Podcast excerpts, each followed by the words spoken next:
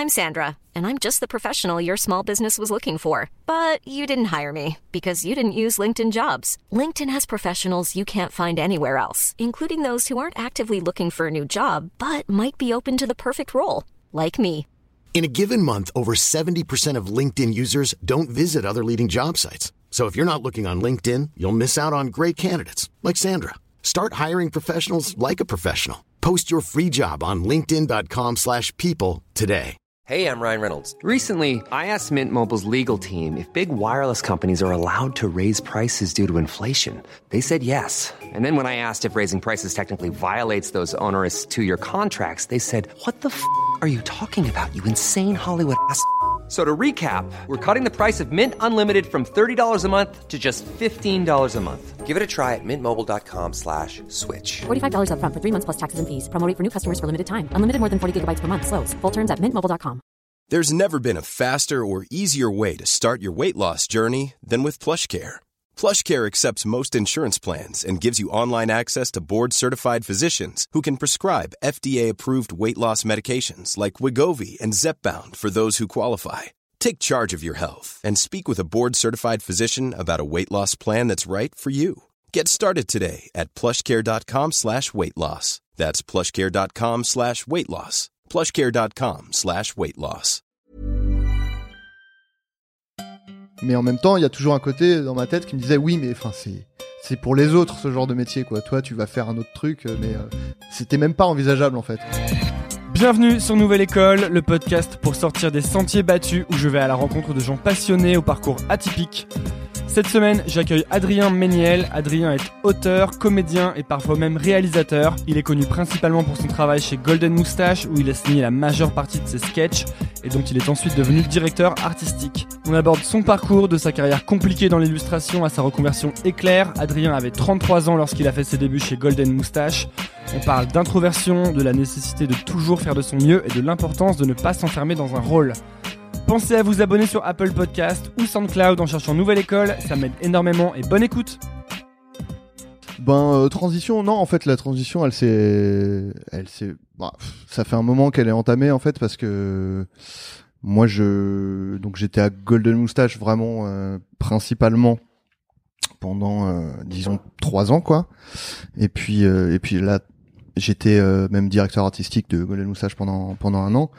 Et j'avais arrêté de enfin la direction artistique parce que en fait ça me prenait énormément de temps et que bah mon ambition n'était pas de d'être directeur artistique de faire une carrière une carrière de directeur artistique. Donc euh, je suis parti pour faire euh, ce qui me plaisait c'est-à-dire être auteur et comédien. Et euh, et ensuite euh, moi je je suis plus trop euh, sur enfin je suis plus à la télévision. Enfin je bosse plus pour la télévision depuis un ou deux ans que que pour pour internet en fait quoi mais mais c'est mais cela dit c'est le même c'est le même métier donc euh, C'est euh, c'est un truc, c'est un truc, c'est un choix de bosser plus pour la télé que pour Internet ou c'est c'est Bah. se fait naturellement? J'ai l'impression qu'en même temps les deux sont en train de. Oui, bah en fait, peu, euh, les gens commencent à se rendre compte que c'est le même métier en fait d'écrire, euh, d'écrire un sketch ou euh, de la fiction pour Internet ou pour la télévision. euh, c'est le c'est le même métier, c'est les mêmes compétences. Juste c'est pas toujours le même budget quoi. Mais sinon, euh, Les budgets sont beaucoup plus élevés dans la télé, ça. euh, en principe oui. Euh, après le truc c'est que justement euh, le, le le disons le problème un peu de de de, de toutes ces chaînes web qu'on fait du contenu pour pas cher, c'est que du coup la télé a fait ah mais on peut du coup on peut vous voyez on peut faire de- des trucs pour pas cher et parfois les chaînes disent bah ouais nous on peut le faire vous, on peut on peut vous faire du contenu pas cher pour la télé et du coup ça a un peu ça parfois nivelle un peu le par le bas euh, le, Mm. le- le- les budgets quoi Oui, parce qu'il y a quand même le côté, euh, tu, enfin le résultat. Comment on dit déjà en français, tu sais, en anglais ils disent euh, you, you get what you pay for, un truc comme ça. ouais euh, C'est compliqué de faire un truc vraiment stylé sans y mettre les sous. hein. Oui, voilà. euh, disons que bah faut, faut être malin dans, dans ce que tu fais, quoi. C'était c'est un peu ce qui a fait la force de de, de euh, Golden Moustache euh, Studio Bagel, quoi. C'était il y a pas des gros budgets, mais il y a des gens qui sont malins et qui savent euh, s'adapter aux moyens qu'ils ont, quoi. Et euh, parce qu'il y a rien de pire que d'avoir des grandes ambitions et de s'y accrocher à tout prix, alors que t'as pas les moyens. Donc du coup, ça se voit que que que, que t'as pas eu les moyens de faire ce que tu voulais. Et du coup, c'est il y a un truc qui cloche, quoi. Alors que si tu dis bon, j'ai peu de moyens et du coup, au lieu de vouloir faire euh, Mm. absolument ce que j'ai en tête, je vais faire un truc qui s'adapte euh, à- aux moyens que que j'ai. D'autant que la contrainte peut parfois être euh, quelque chose d'assez euh, libérateur au niveau créatif. Non, moi j'ai lu, enfin en tout cas j'ai lu beaucoup de fois qu'il y avait des types qui avaient fait des trucs incroyables à cause de la contrainte dans des films. Ou... Ouais, oui, bah c'est. euh, Après, c'est toujours dans une certaine mesure, quoi. Ouais. C'est toujours euh, après quand t'as vraiment beaucoup de contraintes et des fois vraiment il y en a beaucoup et en fait souvent la pire contrainte qu'il y a euh, c'est euh, c'est euh, ju- juste le goût d'autres personnes qui ont un pouvoir de décision Mhm. dans l'œuvre, quoi. C'est-à-dire que ils vont dire ah mais ce serait plus marrant si on faisait ça et tu dis non euh, non non et ils disent si si si faites ça et du coup ta contrainte c'est de faire avec l'idée moisie de la personne qui décide si oui ou non le projet va se faire quoi. C'est le problème des gens qui payent quoi. Ouais, voilà, c'est ça. Et, euh, et du coup, c'est généralement bah, ça, parce que c'est c'est c'est une contrainte qui, il y, a peu finalement de contraintes qui tuent vraiment la création, mais la contrainte de faire avec des idées pourries de quelqu'un d'autre, euh, oui, ça tue la création parce que c'est directement injecté dans euh, dans l'œuvre. Est-ce que c'est pas Canal Plus qui pâtit un peu de ça en ce moment? Je sais qu'ils avaient la réputation de laisser vraiment les gens bosser. euh, et en ce moment, on a l'impression que les auteurs euh, sont moins valorisés là-bas. Bah, ils sont pas payés déjà. euh, les Ils sont pas auteurs. payés. c'est ça. Ouais, J'entends des Enfin, trucs comme ça. euh. Ils- moi, j'ai, enfin, euh, les droits d'auteur sont pas reversés pour l'instant. Euh, Bolloré a décidé que c'était, euh, c'était pas une bonne idée de, de reverser les droits d'auteur euh, aux auteurs. Enfin, qu'ils voudraient payer moins. Enfin, Mm. bon. Et euh, non, sinon, moi, j'ai bossé, euh, j'ai bossé pour Canal. J'ai eu, euh, j'ai pas eu, je me suis pas senti bridé euh, créativement. euh. je fais, je respire. Je renifle dans le micro, c'est toujours agréable. Euh, Tu prenne des mouchoirs ou- non, non, non, c'était juste un reniflement euh, euh, passager. Ok. J'ai pas le nez qui coule. Ok. Non, et euh, non, moi je me suis pas senti bridé euh, quand j'ai bossé à Canal+. Enfin, créativement quoi, et ni à aucun à aucun niveau d'ailleurs.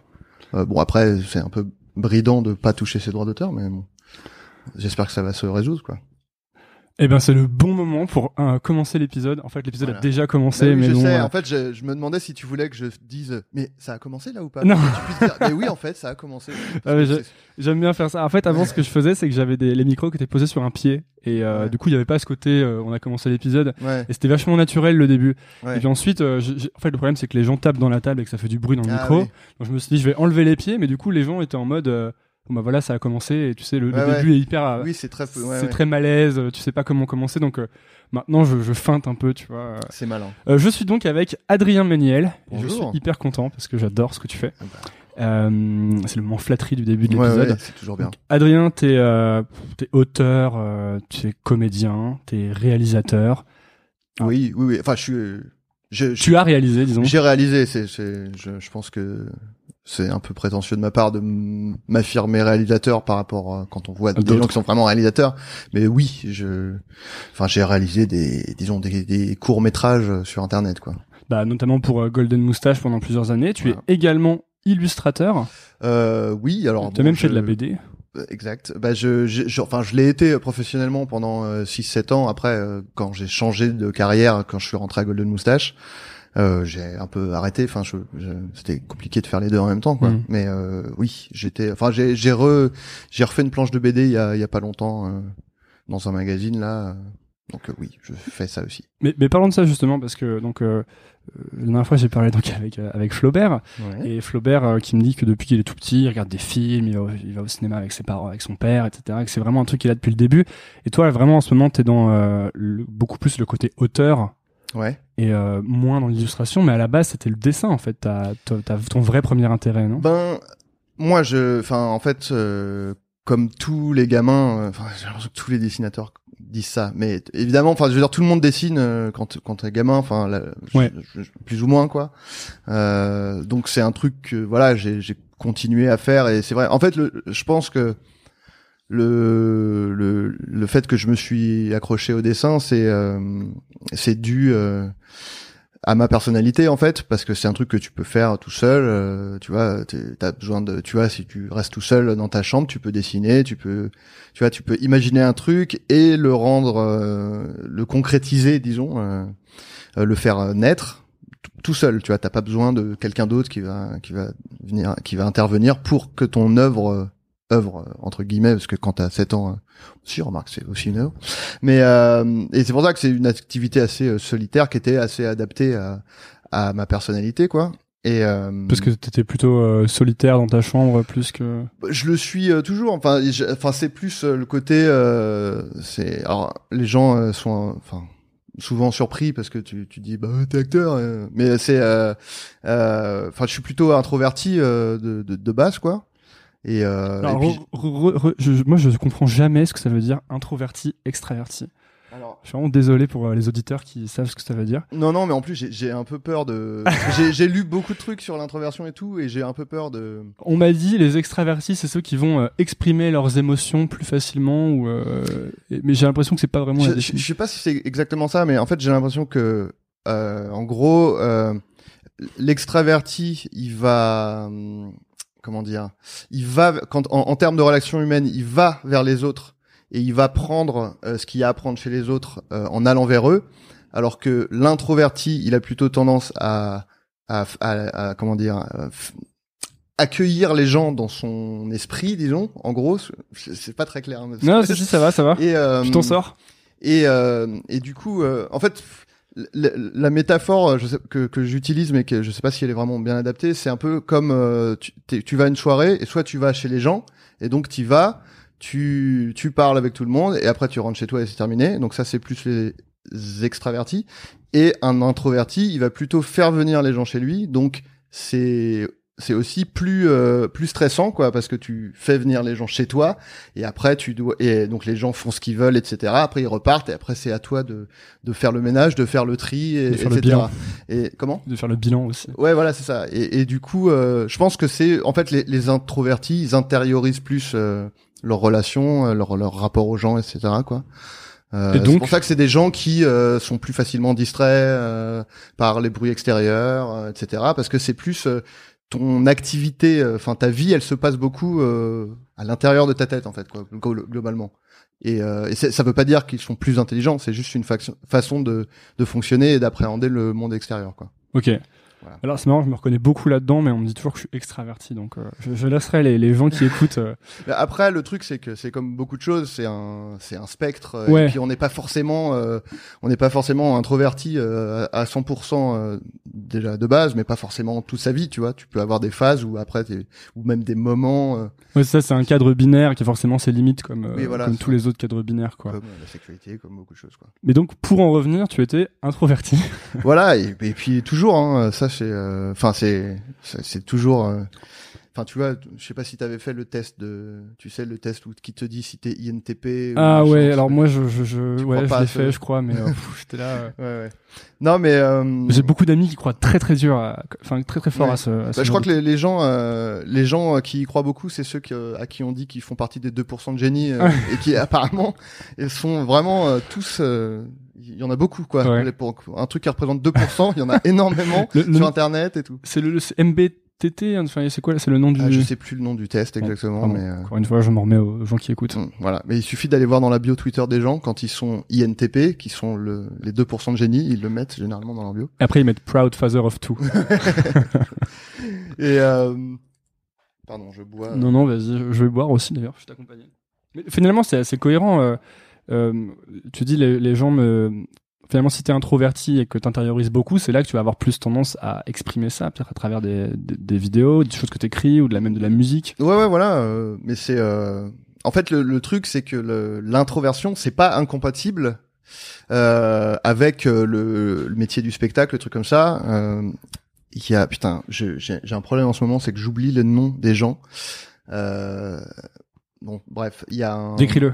Euh, C'est un, c'est une légende du stand-up qui a les cheveux Louis gris. C.K. Non. Qui a les cheveux gris. Enfin, c'est une légende d'il y a. d'il y a Franck un- Dubosc.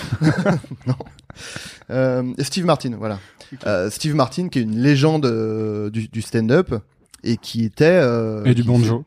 et du banjo, exact, et qui était euh, introverti. euh, Enfin, il y a- il y a- j'avais lu un article là- là-dessus sur lui. Et, euh, et en fait, le, le truc, c'est que les, les introvertis ont, ont parfois du mal, euh, par exemple, sur les, les relations en, tête à tête. Et aucun problème devant une scène, parce que en fait c'est pas des quand t'es sur une scène ou quand t'es devant une caméra, t'es pas dans une relation euh, forcément intime, t'es plus en représentation, t'es es en contrôle de ce que tu fais en principe. T'as toujours un peu ta carapace ou voilà, le, masque que tu veux montrer, disons? Voilà, et puis c'est euh, et c'est plus ou euh, c'est plus ou moins euh, un truc à sens unique quoi. C'est-à-dire que tu donnes quelque chose, tu montres ce que tu veux, etc. C'est assez contrôlé et finalement c'est même très compatible avec la, les personnalités introverties quoi. Et pareil pour l'écriture ou comme c'est un truc où tu vois si t'aimes bien être solitaire, c'est c'est très bien si t'es si t'es auteur parce que tu, tu l'es souvent quoi. Et donc genre de, de, ça c'est que t'étais pas euh, en plus il me semble d'avoir lu le dire hein, que t'étais pas vraiment très à l'aise euh, à l'école ou très euh, que t'étais assez bon mais que t'étais pas très concentré ou Non, en fait, c'était d'ailleurs assez assez bizarre parce que à l'école, en fait, j'avais des très bonnes notes jusqu'à disons la, la cinquième à peu près Pardon, je vais roter pendant toute l'interview, c'est pas grave. Euh, jusqu'en cinquième, j'ai mangé de l'ail en plus, donc tu, vas être ravi. Euh, non, jusqu'en cinquième, j'avais de, de, de, plutôt des bonnes notes, et puis euh, c'est vraiment après, euh, ça a vraiment chuté quoi. Et euh, et euh, non, j'étais pas vraiment à l'aise à, l'école, et vraiment, en fait, j'avais relu il y a quelques années, j'avais relu mes tes bulletins? Oui, voilà mes bulletins de notes et vraiment d'une année à l'autre, ça disait soit euh, euh, genre euh, Adrien est insolent, euh, euh, il fait l'idiot tout le temps, et l'année d'après c'était Adrien est éteint, il ne dit rien, et tu vois c'était vraiment un truc de, enfin quoi qu'il arrive, de toute façon c'était deux manifestations différentes du fait que j'étais pas j'étais pas à l'aise hmm. dans ce système là quoi. Donc après bon j'ai voilà j'ai j'ai j'ai continué enfin j'ai j'ai pas j'ai pas redoublé j'ai j'ai fait une une scolarité plutôt sans encombre mais euh, je je regarde pas un bon souvenir je me sentais pas vraiment euh, à ma place quoi. Et ce qui est marrant c'est qu'à un moment tu as commencé finalement euh, une carrière d'illustrateur professionnel et juste avant tu avais fait une avais fait une fac d'anglais. Ouais. Et ça je me suis demandé en je regardais ton parcours je me pourquoi est-ce qu'il a fait une fac d'anglais puisqu'ensuite après t'es allé au Gobelin t'as fait des trucs plus dans la euh, plus de la conception de site internet, des choses comme ça. C'est ça. Mais euh, pourquoi une fac d'anglais euh? Bah en fait, comme beaucoup de gens, tu après le bac, tu sais pas ce que tu veux faire, donc tu prends la matière où t'es le meilleur et tu dis bah je vais faire ça quoi. Mmh. Donc j'ai fait une fac d'anglais, mais j'ai fait un j'ai fait un semestre en fait quoi. Ça me passionnait pas plus que ça quoi. ouais. Et, et à quel moment tu t'es en fait à quel moment t'as commencé à te dire ok je vais pouvoir bosser comme illustrateur et ben c'était c'était un truc que tu avais dans le fond de la tête ou c'est vraiment ça s'est un peu révélé à toi parce que euh, bah en fait euh, déjà une des raisons pour lesquelles j'ai fait un seul semestre de fac d'anglais c'est parce que euh, moi je dessinais beaucoup enfin c'est c'est vraiment le moment où j'ai commencé en fait j'ai on m'a fait découvrir la tablette graphique. Et du coup ça réunissait mes deux occupations principales qui étaient être assis devant un ordinateur et dessiner. Donc c'était super pour moi. Et et puis il y avait aussi un côté, euh, tu peux vraiment, euh, t'as encore plus de contrôle sur ce que tu fais parce que t'as un contrôle Z euh, et, et etc. Et euh, du coup, j'ai vraiment beaucoup dessiné à ce moment-là. Et Quand tu dis beaucoup, c'est tous les jours. Vraiment tous les jours, ouais, À ce moment-là, plus trop maintenant, mais à l'époque, avec la fougue de la de la jeunesse et de la découverte, ouais, je dessinais vraiment tous les jours jusqu'à tard la nuit, etc. Ce qui faisait que du coup, je ratais parfois des journées de, de fac Parfois, tu dessinais pendant la nuit, c'est ça Tu te couchais ouais, tard voilà, je me couchais à 4-5 heures et puis euh, du coup je disais bon bah je vais pas à la fac demain et puis jusqu'à ce que des fois je ratais carrément des partiels et du coup à un moment j'ai fait bon bah voilà j'arrête quoi. Enfin tu vois j'ai vraiment raté des partiels entiers et tout. Et euh, et du coup après ouais je, comme tu dis euh, après j'ai fait une mise à niveau en arts appliqués qui une est mana. Euh, voilà une mana qui est donc pour ceux, celles et ceux qui savent pas c'est euh, quand on veut faire des études de euh, d'art plastique ou d'arts appliqués mais qu'on n'a pas fait une fac art plastique donc moi j'avais fait ES donc j'ai fait tu dois faire une année de mise à niveau pour pouvoir espérer faire un, BTS communication visuelle par exemple c'est ce que je voulais faire à l'époque et et pareil bah en fait pareil quoi genre très enfin le côté très scolaire m'a vraiment euh, déplu euh, très vite du coup j'ai j'ai quand même appris euh, qu'est-ce qui te plaisait pas en fait dans le côté quand tu, quand tu dis ce côté scolaire, qu'est-ce que tu, tu veux dire par Je sais pas, je pense que c'est un problème avec l'autorité de manière générale en fait quoi. Et en fait l'autorité bah, bon, c'est c'est disons quand quand il y a une figure d'autorité que tu respectes, c'est il y a pas de problème. Mais quand il y a une personne qui est posée là en tant que figure d'autorité et qu'en plus tu l'as, enfin c'est des gens qui sont euh, tu trouves con quoi en gros, bah t'as forcément un blocage quoi. Et euh, et bah il y avait la plupart des profs qui me je, je trouvais euh, manquaient de pédagogie et manquaient de, plein de choses quoi. Et, euh, et ça m'a ça m'a ça m'a saoulé, ça m'a bloqué en fait dès le premier jour quoi, tu vois. Ils ont, ils ont, le premier jour, ils ont fait une espèce de discours à la Full Metal Jacket, euh, tu vois. C'est genre, ouais, vous avez des amis, bah vous les, vous les oubliez vos amis pendant un an. Et puis vous avez le sommeil, vous allez l'oublier aussi parce que vous allez bosser toute la nuit. Et donc vraiment moi, par esprit de contradiction euh, de petit con que j'ai toujours malheureusement, c'est genre, ouais, bah je vais vraiment faire l'inverse de ça parce que vraiment, je t'aime pas déjà. Et, euh, et donc j'ai quand même euh, j'ai appris beaucoup de choses quand même, mais euh, bon, euh, mon dossier était tellement pourri que je pouvais pas euh, aspirer à, à des, des, des études de- d'arts appliqués. Donc, j'ai fait euh, les Gobelins, euh, comme tu disais, euh, assistant réalisateur multimédia, qui est une formation d'un an, qui est pas mal destinée à faire des sites internet ou des trucs comme ça. Et ce qui était, ce qui me plaisait pas mal à l'époque, mais mais comme moi je continuais à, à dessiner en parallèle pour moi et que ça ça me plaisait de plus en plus. L'année suivante, j'ai fait une euh, maîtrise euh, audiovisuelle et multimédia. Et euh, vraiment à l'issue de ça, donc euh, mes études me destinaient à faire euh, soit des films, euh, enfin plutôt des, sites internet parce que c'était un peu l'âge d'or du multimédia, donc Ah oui. évidemment l'accent était vachement mis là-dessus. Soit éventuellement des, des vidéos de, de, enfin de vidéos de mariage ou des trucs comme ça. Et puis euh, en fait, j'ai dit, ben en fait, j'ai vraiment pas envie de faire ça. J'ai plus envie de faire du dessin euh, là tout de suite, quoi. Donc, euh, donc c'est à ce moment-là, à la fin, non, parce que après j'ai été. Euh... Attends, putain, je m'embrouille dans ce que je faisais. Non, aussi parce que j'étais, j'étais aussi euh, animateur de centre de loisirs à l'époque aussi, dans mon temps libre.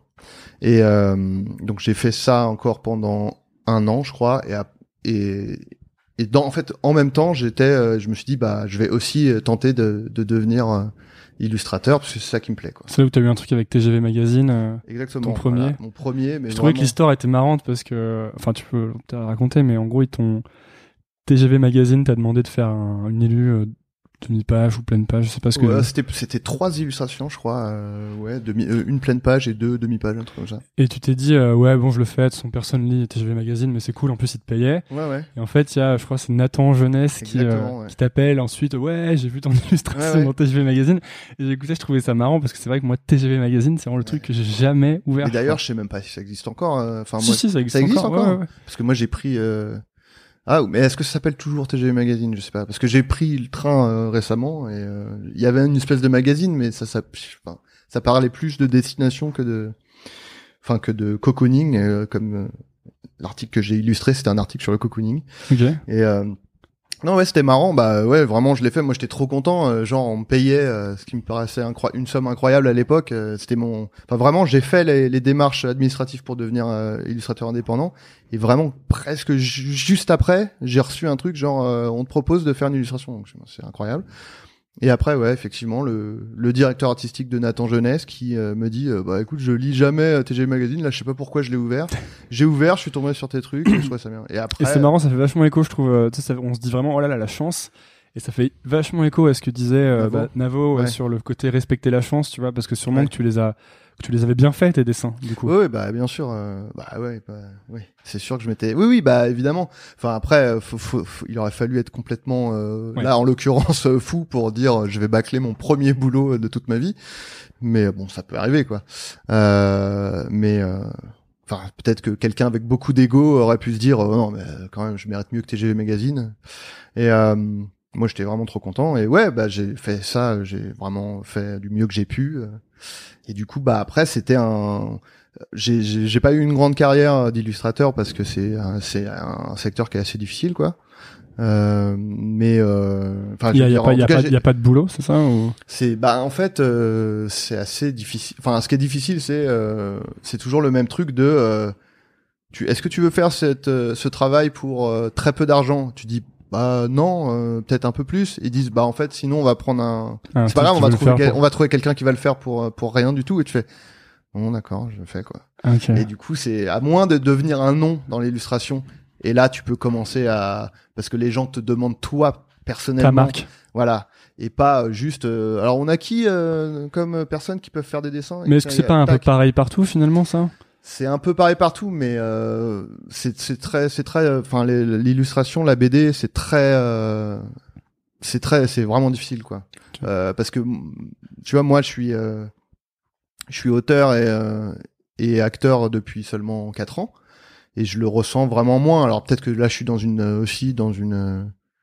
je sais pas, je suis peut-être en train de surfer sur une vague qui va s'affaisser bientôt et je vais plus avoir de carrière, j'en sais rien. Mais euh, enfin, c'est quelque chose de très présent dans, le, dans le, les, les, les, les métiers artistiques, enfin, le, le dessin et tout.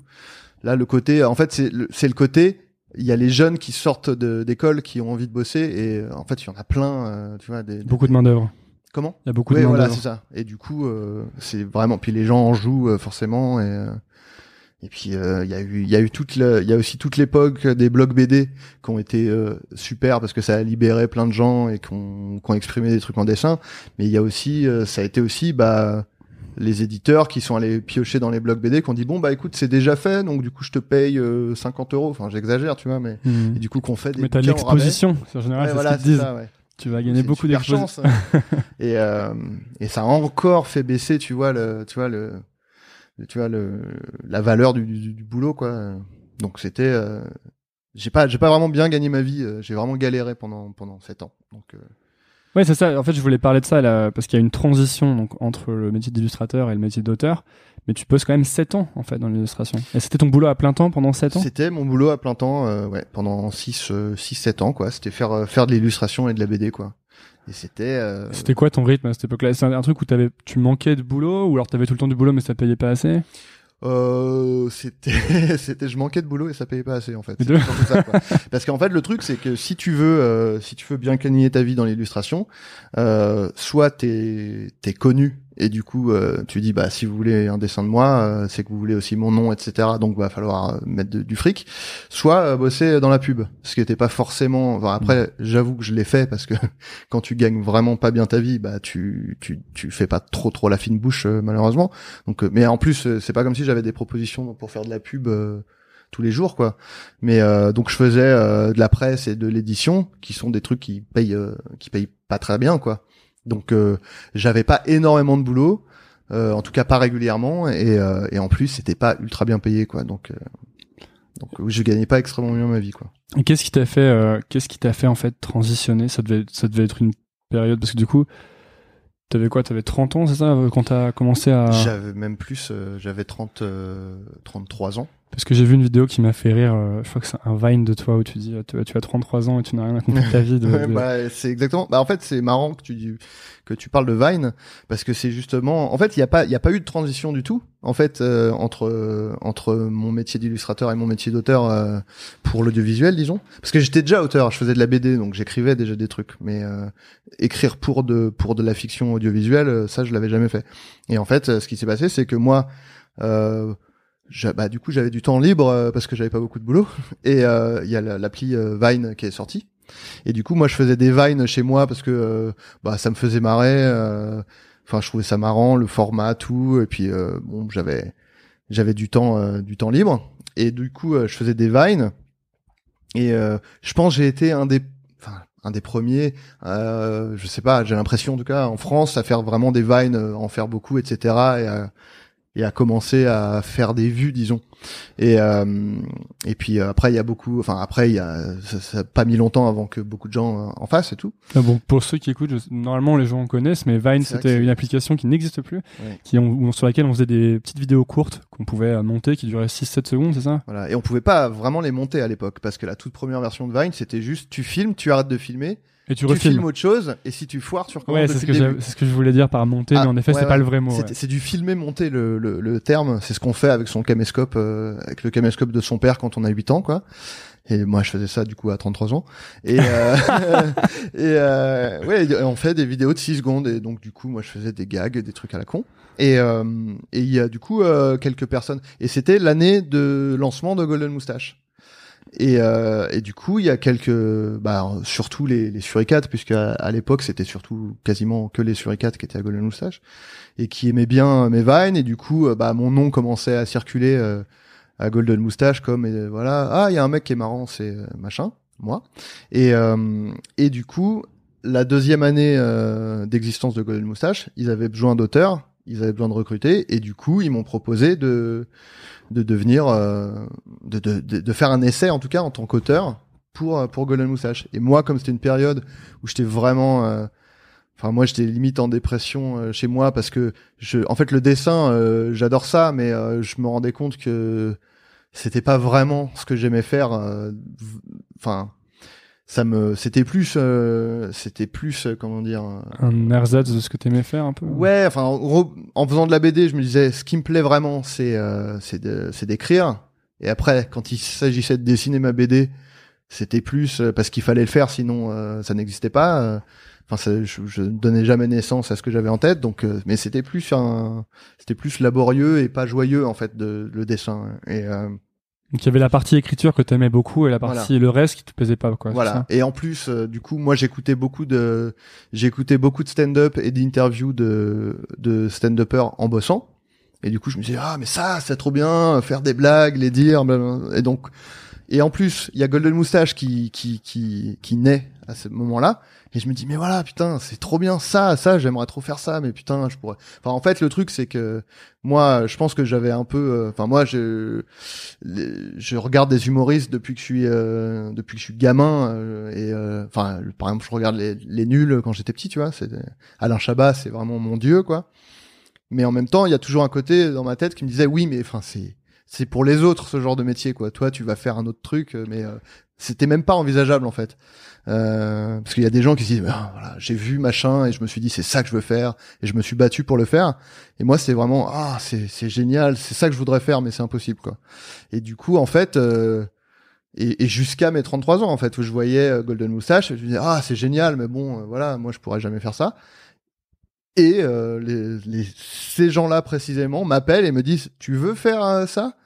Donc c'était enfin ça a vraiment clairement changé ma vie quoi c'était donc Vladimir Rodionov, euh, le directeur artistique de l'époque, qui m'avait contacté, euh, qui m'avait fait passer un entretien et du coup, euh, voilà, passer un essai et tout. Du coup, il y a vraiment pas eu de transition. Quoi. J'étais dessinateur.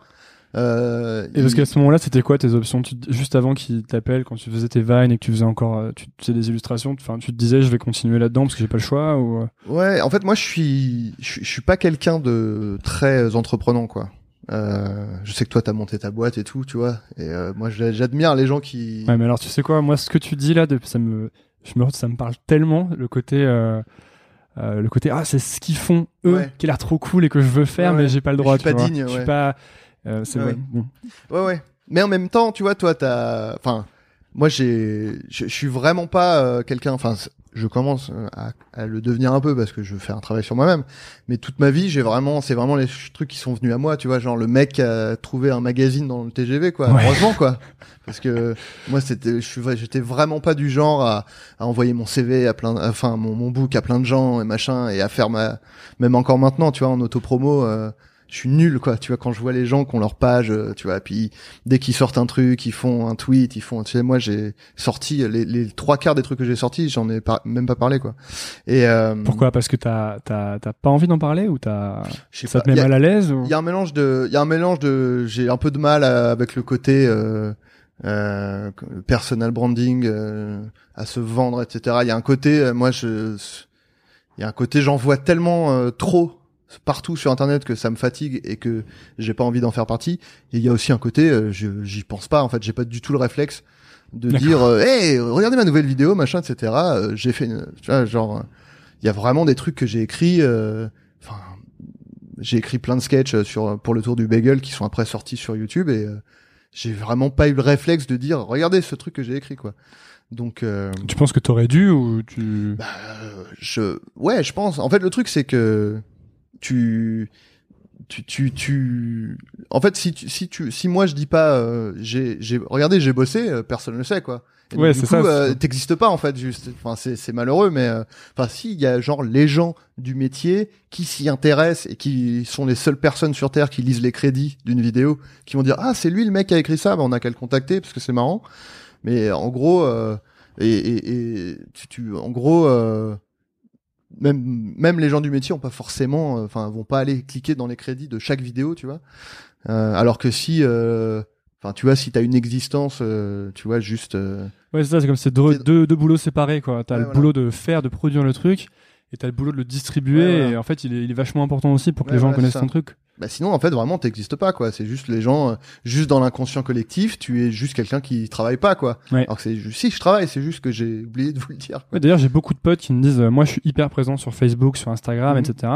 Qui sont dans les trucs créatifs, de réalisation, parce que je veux que les gens euh, se disent aussi que je suis actif, quoi. bah ça Parce ouais. que sinon, s'ils voient rien de moi pendant un an, ils se disent bon bah il est au chômage. euh, Ouais, mais c'est ça. hein, C'est, euh, mais c'est, mais, c'est un truc qui me, j'ai pas du tout le réflexe de. Il y a, enfin, mais je pense que tu vois, c'est vraiment une. Enfin, je vois les gens qui sont youtubeurs qui, en tout cas ceux qui ont du succès, qui, qui font ça très bien, qui font ça même trop souvent, mais, euh, mais euh, c'est une des clés euh, du succès. Mais après, ça dépend aussi du succès dont, dont t'as envie, quoi. C'est quoi que t'appelles trop toi C'est à quel moment? Euh, bah, pff, en fait, bah, moi, il y a, il y a une, il y a un truc qui me fatigue, c'est les gens qui, qui retweetent. euh, ils vont retweeter les compliments ou ils vont retweeter les gens qui disent ah j'ai regardé ce truc c'est trop marrant et tu fais genre bah, on s'en fout que qu'un mec euh, que que quelqu'un qu'on dont on n'a jamais entendu parler euh, aime bien ce que t'as fait quoi Ouais, j'ai commencé à faire ça il y a pas longtemps parce que les gens ont commencé à dire ah c'est bien euh, nouvelle école le podcast et donc j'ai commencé à retweeter ce que je fais un peu et j'ai après j'ai tweeté euh, mince ça y est je suis je retweet les gens qui disent du bien de mon truc. non mais après je veux pas être tu vois il faut il faut ce qu'il faut parfois mais, mais non mais t'as le droit de non, non, continuer. non, hein. mais euh, ce que je veux dire, c'est que les gens qui retweetent six, six fois d'affilée, tu vois, Ouais. c'est, là, ça devient du spam, en fait, quoi. Mm. Et euh, mais tu sais, le truc, c'est pour ça, je- ça se trouve, euh, pour tout le monde, c'est tout à fait normal de faire ça, quoi. Mais juste moi, j'ai tellement pas. euh, Non mais moi aussi ça m'énerve chez les autres. Ouais, ouais. C'est juste que je le fais moi parce que je fais ah bah oui, les gens marche. aiment bien ce que je fais il faut que je le faut que je le dise.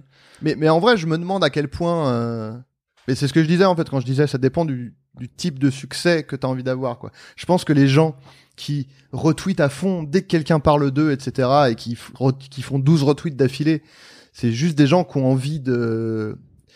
Ils ont envie de, ils ont plus envie de célébrité que de que de succès, d'estime en fait quoi, tu vois. C'est des gens généralement quand c'est des youtubeurs, c'est des gens qui ont envie de faire des vues, etc., qui ont envie d'avoir des abonnés, tu vois. Et du coup, c'est juste euh, ah bah tiens, bon bah il a l'air tu vois, ils ont envie que les gens cliquent par réflexe sur euh, le bouton abonner parce que parce qu'ils voient qu'ils occupent euh, l'espace. euh, mais mais en fait, tu, tu peux aussi tu peux aussi exister euh, et travailler sans euh, sans spammer la terre entière parce que bah il y a quand même des il y a quand même des gens qui ont le pouvoir de enfin ou le pouvoir ou l'envie de bosser avec toi qui vont te remarquer par ton travail et pas parce que t'as Ouais, c'est ça, il y a deux écoles. Il y a voilà. est-ce que tu veux que tout le monde sache euh, que tu fais ça ou est-ce que tu veux que les gens de ta scène qui sont importants Ouais, ou voilà. euh, tes pairs en fait, c'est la reconnaissance voilà. des pairs.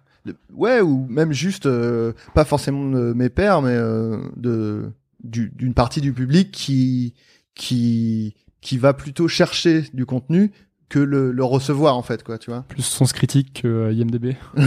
ouais voilà quoi. Et euh, en fait il y a les gens qui savent ce qu'ils aiment et ils vont chercher tel ou tel truc et peut-être qu'ils vont tomber sur ce que tu fais et ils vont trouver ça bien.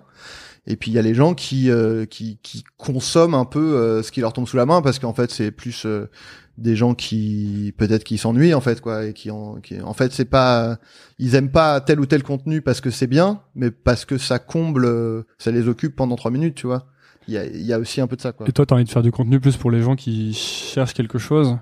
Bah Parce qu'on dirait, c'est comme s'il y avait un peu une distinction. euh, il y a une partie du public qui est peut-être un peu plus euh, habituée à consommer du contenu et qui donc a des exigences un peu plus élevées, et une autre qui est un peu plus passive.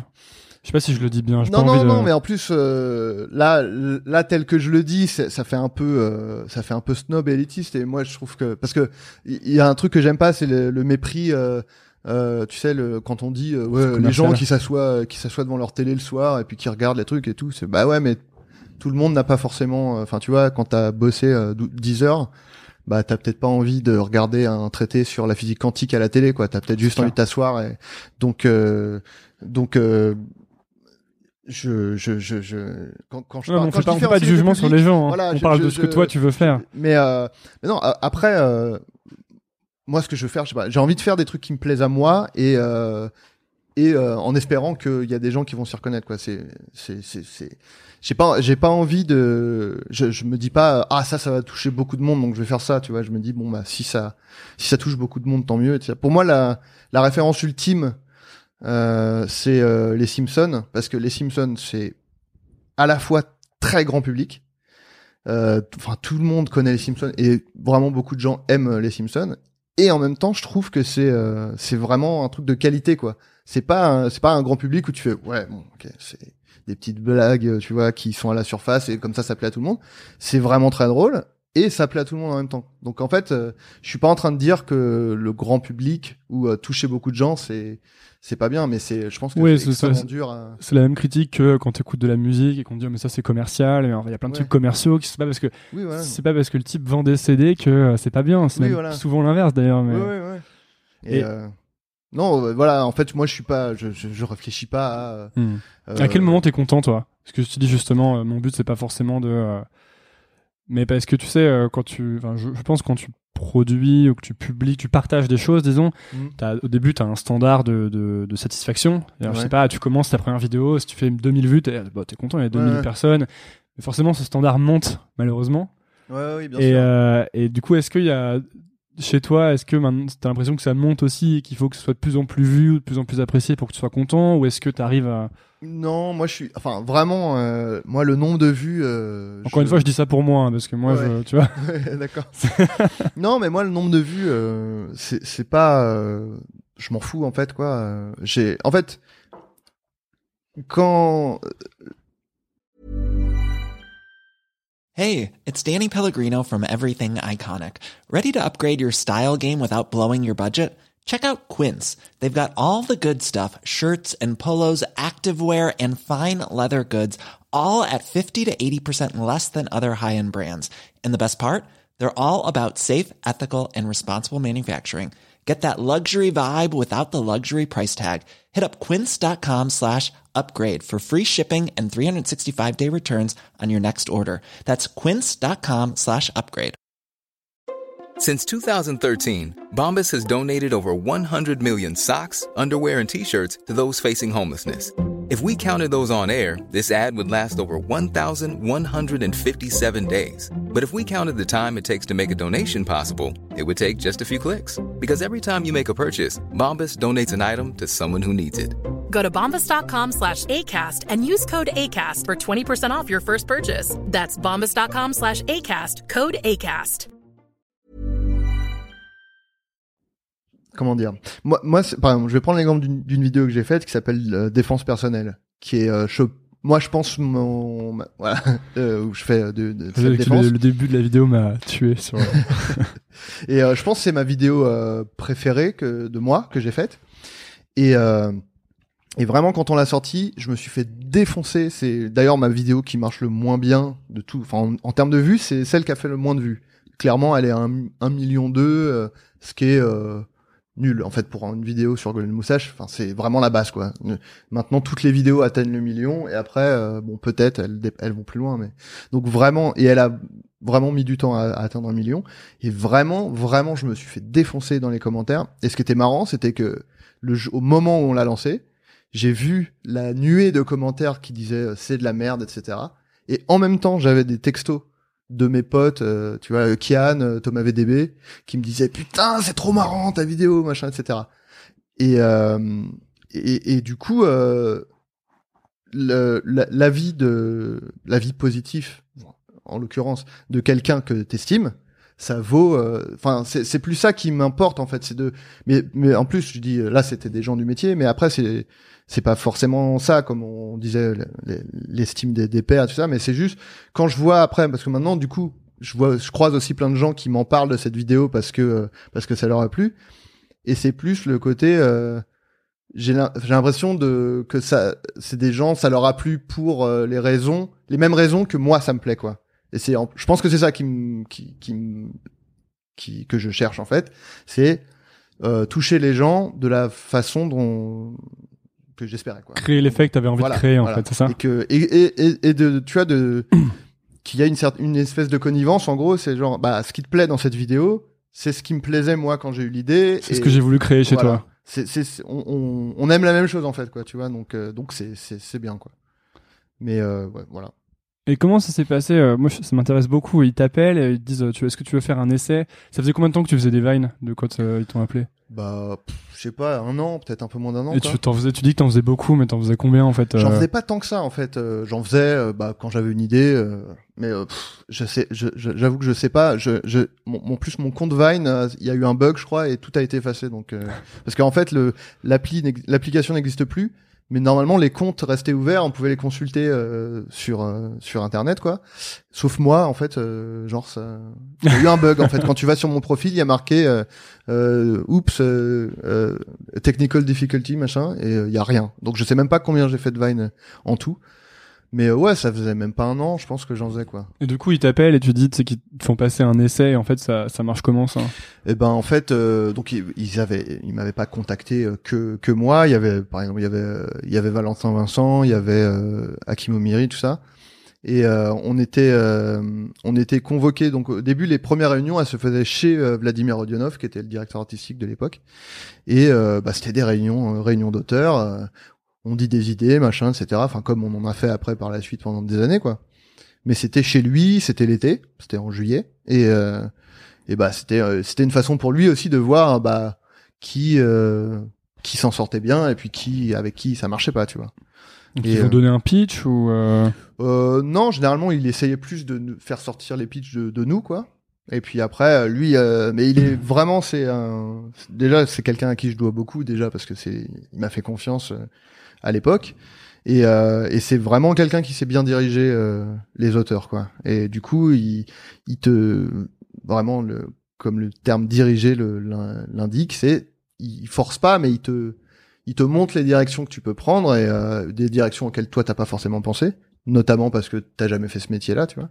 Et euh, et du coup t'as une idée il te dit ah ouais puis ça pourrait être bien de l'aborder comme ça ou comme ça etc et puis bah au bout d'un moment euh, ce qui est juste une vague idée devient un pitch euh, relativement solide tu vois euh, et puis quand t'as un pitch relativement solide t'as deux trois idées de vannes euh, qui qui sortent et puis bah une fois que t'as ça tu dis bon bah du coup essaye euh, essaye de l'écrire et on voit ce que ça donne la semaine prochaine quoi et ça donnait bien.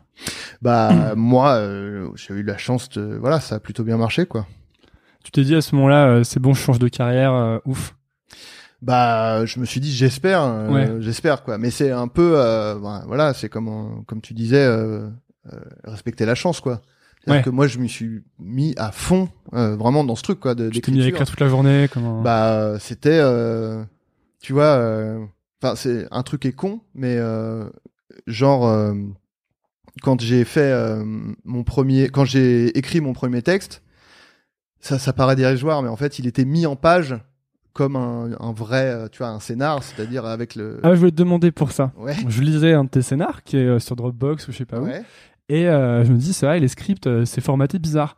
ouais Et, euh, comme, et moi, parce que je- des fois, j'ai envie de me de commencer à écrire des trucs comme ça. Je me dis, mais comment on formate ça euh, S'il y a un- une petite technique bah en fait alors c'est que, est-ce que tout est fait à la main, genre avec des tabs euh Non, non, en fait, il y a, ouais, il y a des logiciels euh, genre euh, Celtics, Final, Final, pas Final Cut, que je dis de la merde.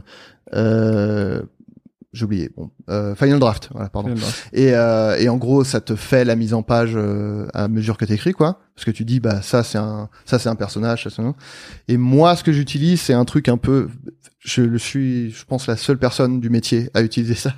Et tout le monde déteste bosser avec moi pour ça, mais c'est un. En fait, c'est un langage qui s'appelle Fountain.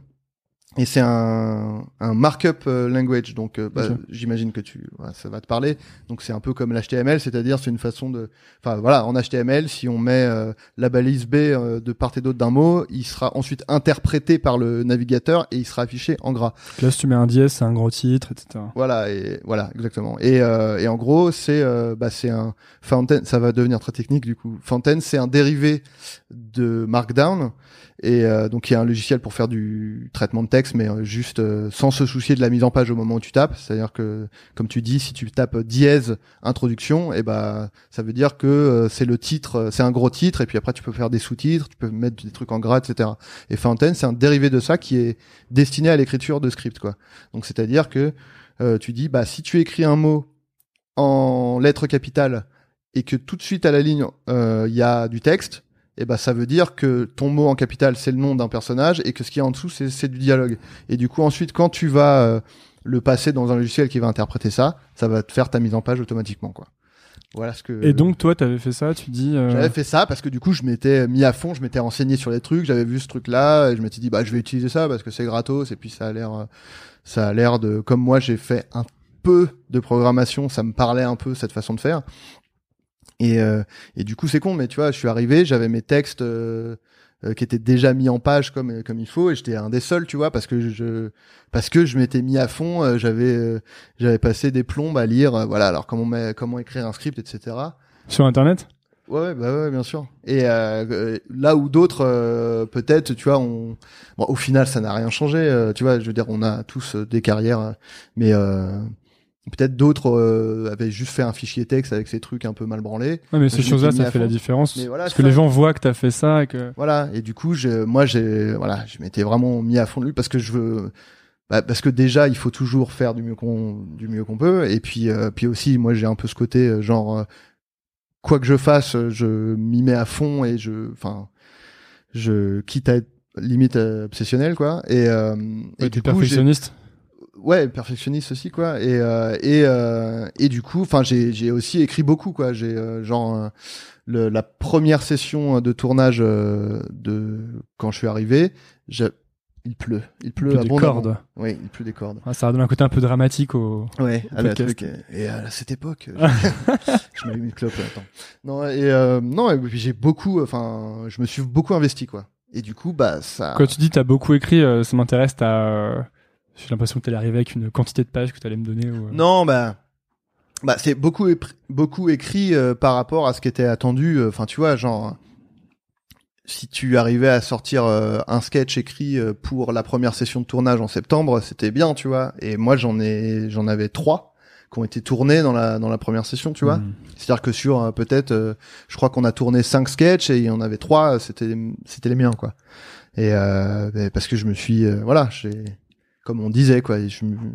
J'ai eu une opportunité et j'ai vraiment, euh, j'ai vraiment, euh, comment dire, vous saisi, voilà, j'ai saisi l'opportunité. Donc comme je dis, je suis pas entreprenant, mais quand on me fait confiance, euh, je sais quand même euh, m'investir à fond quoi. Et après, ça a donné euh, donc les vidéos avec Golden Moustache, tout ce qui arrive ensuite. Quoi, bah voilà, en fait, le, ce qui est, ce qui était ce qui est très bien, euh, ce qui était vraiment euh, une chance incroyable avec Golden Moustache, c'est que quand tu écris, généralement on te donne la, on te donne la possibilité de jouer dedans, voire de réaliser euh, ce que tu as écrit. Toujours, c'est toujours un truc dans le métier du, ou c'est juste, juste chez Golden Moustache. Ben moi, j'ai pas une, euh, mais mais clairement non, c'est pas un truc. Euh, généralement, euh, c'est très, c'est genre t'écris et puis et puis voilà quoi. C'est vraiment des métiers différents. Là, bah c'est aussi dû au fait que c'est c'était un peu une une école de la de la débrouille et une école de on n'a pas beaucoup de de thunes et de moyens. Bah général, y a, mais aussi parce que je pense Vladimir, il avait à cœur que les les gens portent leur projet jusqu'au bout, quoi, du autant que faire se peut, quoi. Donc quand t'avais écrit un truc, ils disaient, bah, est-ce que ça t'intéresse de jouer dedans, est-ce que tu veux le réaliser, etc. Et là, ça te plaisait, contrairement à la, à la BD où tu avais pas envie de dessiner, t'avais pas envie de faire tout, le truc? Voilà, là c'était, euh, ouais, là ça, ça me plaisait, euh, c'était un truc. Euh, puis aussi parce que c'était, en fait, le truc que moi j'avais quasiment jamais fait dans le dessin, c'était que c'était c'était pas de la commande aussi, c'était un truc que j'avais écrit moi, c'était mon truc, donc forcément j'avais envie de le, le, le faire jusqu'au bout quoi. Et euh, je sais Est-ce, est qu'on peut euh, est-ce qu'on peut être euh, parce que toi du coup t'étais auteur mais t'étais pas réalisateur. Et j'avais l'impression euh, plus je parle à des gens que en fait tous les auteurs sont également réalisateurs. Je pense non, je pense pas mais mais après comme tu disais que t'as peut-être bossé enfin mais je pense que bah, je sais pas. Je pense que t'es tombé sur des gens euh, qui étaient euh, qui bah, qui étaient aussi qui, qui avaient ces deux casquettes là, mais euh, je pense pas que ce soit euh, du tout une une généralité. euh. mais il y a il y a enfin vraiment auteur c'est vraiment un métier et en fait le truc c'est que les auteurs qui sont également réalisateurs c'est ça devient des peut-être des non connus parce que euh, Ouais. parce qu'ils ils sont plus peu comme euh, euh, Dr. Dre qui fait euh, la musique, les paroles, euh, Voilà. la production. Le... Et euh, mais en fait, il y a une, une quantité immense d'auteurs qui sont juste auteurs. Et en fait, les, le métier d'auteur, c'est quand c'est le celui qu'on oublie le plus vite, quoi. Enfin, je, enfin, qu'on oublie. C'est c'est même dans le cinéma, on sait qui a réalisé, mais celui qui a écrit, c'est plus rare déjà qu'on qu'on qu'on le cite. Mais pourtant, dans le métier, c'est très valorisé. Non? Ben oui non parce que comme tu vois euh, on, on rechigne un peu à les payer et tout. Euh, c'est pas forcément euh, enfin moi j'ai l'impression que c'est pas forcément non euh, très très valorisé dans le métier quoi. Euh, dans mon cœur c'est euh, extrêmement valorisé mais euh, non moi ça enfin c'est moi ça c'est arrivé que genre je sois pas crédité sur des trucs auxquels j'ai participé tu vois parce que bon bah genre au moment d'écrire les crédits euh, ce qui est important c'est de c'est de surtout qui est le nom du réal et tout ça. Et tu fais mais sinon et moi j'avais enfin, j'avais écrit dessus aussi. Ah ouais pardon. Euh, non c'est c'est un peu euh, mais il y a aussi il y a aussi je vais pas il y a aussi un côté euh, l'auteur c'est celui qui est impliqué en premier euh, chronologiquement dans le projet. Donc entre le moment où le projet commence et, et où il existe t'as aussi le temps d'oublier euh, peut-être euh, enfin je sais pas hein, mais euh, Non, est-ce qu'il y a une, euh, euh, pas trop théorisé, mais est-ce qu'il y a une petite leçon à tirer du fait que euh, t'es devenu auteur finalement après avoir fait tes trucs dans ton coin, tes vidéos sur Vine et euh, sans, tu vois, genre, en, sans doute dont je parle beaucoup dans ce podcast, mais un peu en cultivant un intérêt que t'avais pour ça. Euh, alors que moi, j'aurais tendance à penser qu'il y a beaucoup de gens sûrement qui veulent faire ce métier ou qui ont envie de bosser chez Golden Moustache, d'écrire des sketchs, de, de bosser avec Kian, avec tout ça. mhm. Et est-ce qu'il y, y a un côté, c'est t'as plus de chances d'y arriver finalement en, en faisant tes trucs à toi, en, les- en, créant déjà tes trucs sans attendre l'autorisation de bosser chez Golden Moustache ou tu vois de... Ouais, ouais. Bah, euh, déjà, il y a le, le, premier truc, c'est, euh, mais je vais pas répéter ce que vous avez dit euh, avec Navo, qui était très juste, mais c'était, euh, euh, moi, mes vines, si je les avais fait euh, comme un porc, parce que en fait, encore plus à l'époque, c'était vraiment galère de faire des vines. C'est-à-dire que si tu tu filmais de tes trucs et si sur le dernière la dernière prise tu te foirais, fait que tu recommences du le début. Et du coup, j'ai vraiment il y en a, j'ai vraiment mis ça m'a mis ça m'a pris beaucoup de temps quoi, tu vois, Ouais. et j'ai vraiment insisté parce que je voulais que ce soit exactement comme je voulais. Mais si je les a, si ce truc était insignifiant et moi je l'avais même jamais fait à l'époque en me disant ouais mais si on me repère euh, grâce à ça et tout, j'y avais pas du tout d'ambition là-dedans, c'était juste la seule ambition c'était de faire un truc qui me plaisait et je voulais euh, j'avais à cœur de le faire du mieux que je pouvais quoi. Et euh, mais du coup, c'est vraiment le truc qui a lancé toute ma carrière, c'était ça quoi. Ce que je fais maintenant, c'est parce que j'ai fait des vines Ouais. chez moi quoi.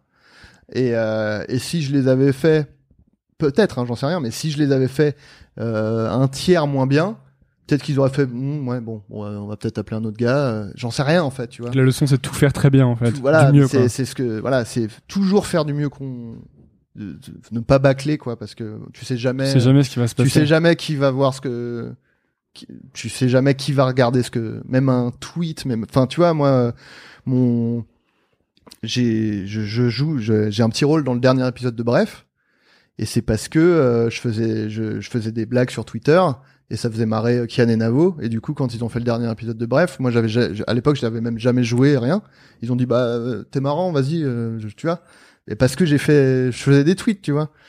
Euh, donc euh, faut euh, on sait tu sais le truc le plus insignifiant c'est peut-être le truc qui va euh, lancer déterminer Mhm. ta carrière. Surtout quand t'es comme moi et que tu prends pas le taureau par les cornes quoi tu vois.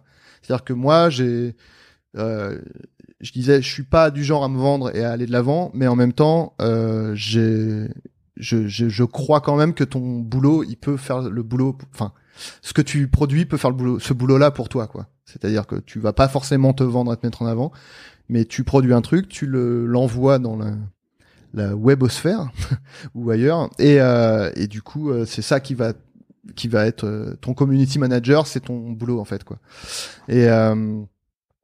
Et euh, l'autre leçon, alors tu disais, oui, de faire ces trucs soi-même. Bah ouais, tu vois. Et en plus, le truc, c'est que, bah oui, c'est sûr qu'en fait, on disait tout à l'heure, si tu si tu fais pas ton auto-promo, t'existes pas. Mais euh, en fait, tu, tu peux avoir, euh, c'est la même chose pour le boulot. En fait, ton t'as peut-être un milliard d'idées géniales dans ta tête, mais si tu les concrétises pas, elles n'existent pas. C'est comme si tu, enfin, tu vois le, donc faut faire des trucs quoi.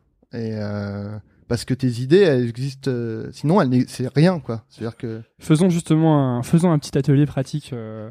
ouais, non, mais, non, le truc flippant c'est non mais mettons que euh, mettons que je veuille que je veuille écrire un, mon premier sketch. Ouais. Prenons une idée j'entends toujours des gens qui bossent dans le milieu des startups mettons que je vais faire un sketch qui parodie un peu les gens dans les startups etc je pense qu'en plus il y a matière mais ça a sûrement déjà été fait euh, je commence par quoi en fait Parce qu'en plus, tu as été directeur artistique, oui, à Silicon Valley, mais sans faire euh, Silicon Valley, juste euh, faisons un, un truc mm. court.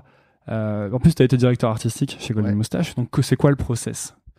Bah, on a une, juste une idée, tu vois. Alors, tu parles le process parce que quand tu es à Golden Moustache, tu es, déjà, es déjà en train de faire ce métier. Donc, alors, mettons que je ne sois pas à Golden Moustache, mais je reçois tes conseils de.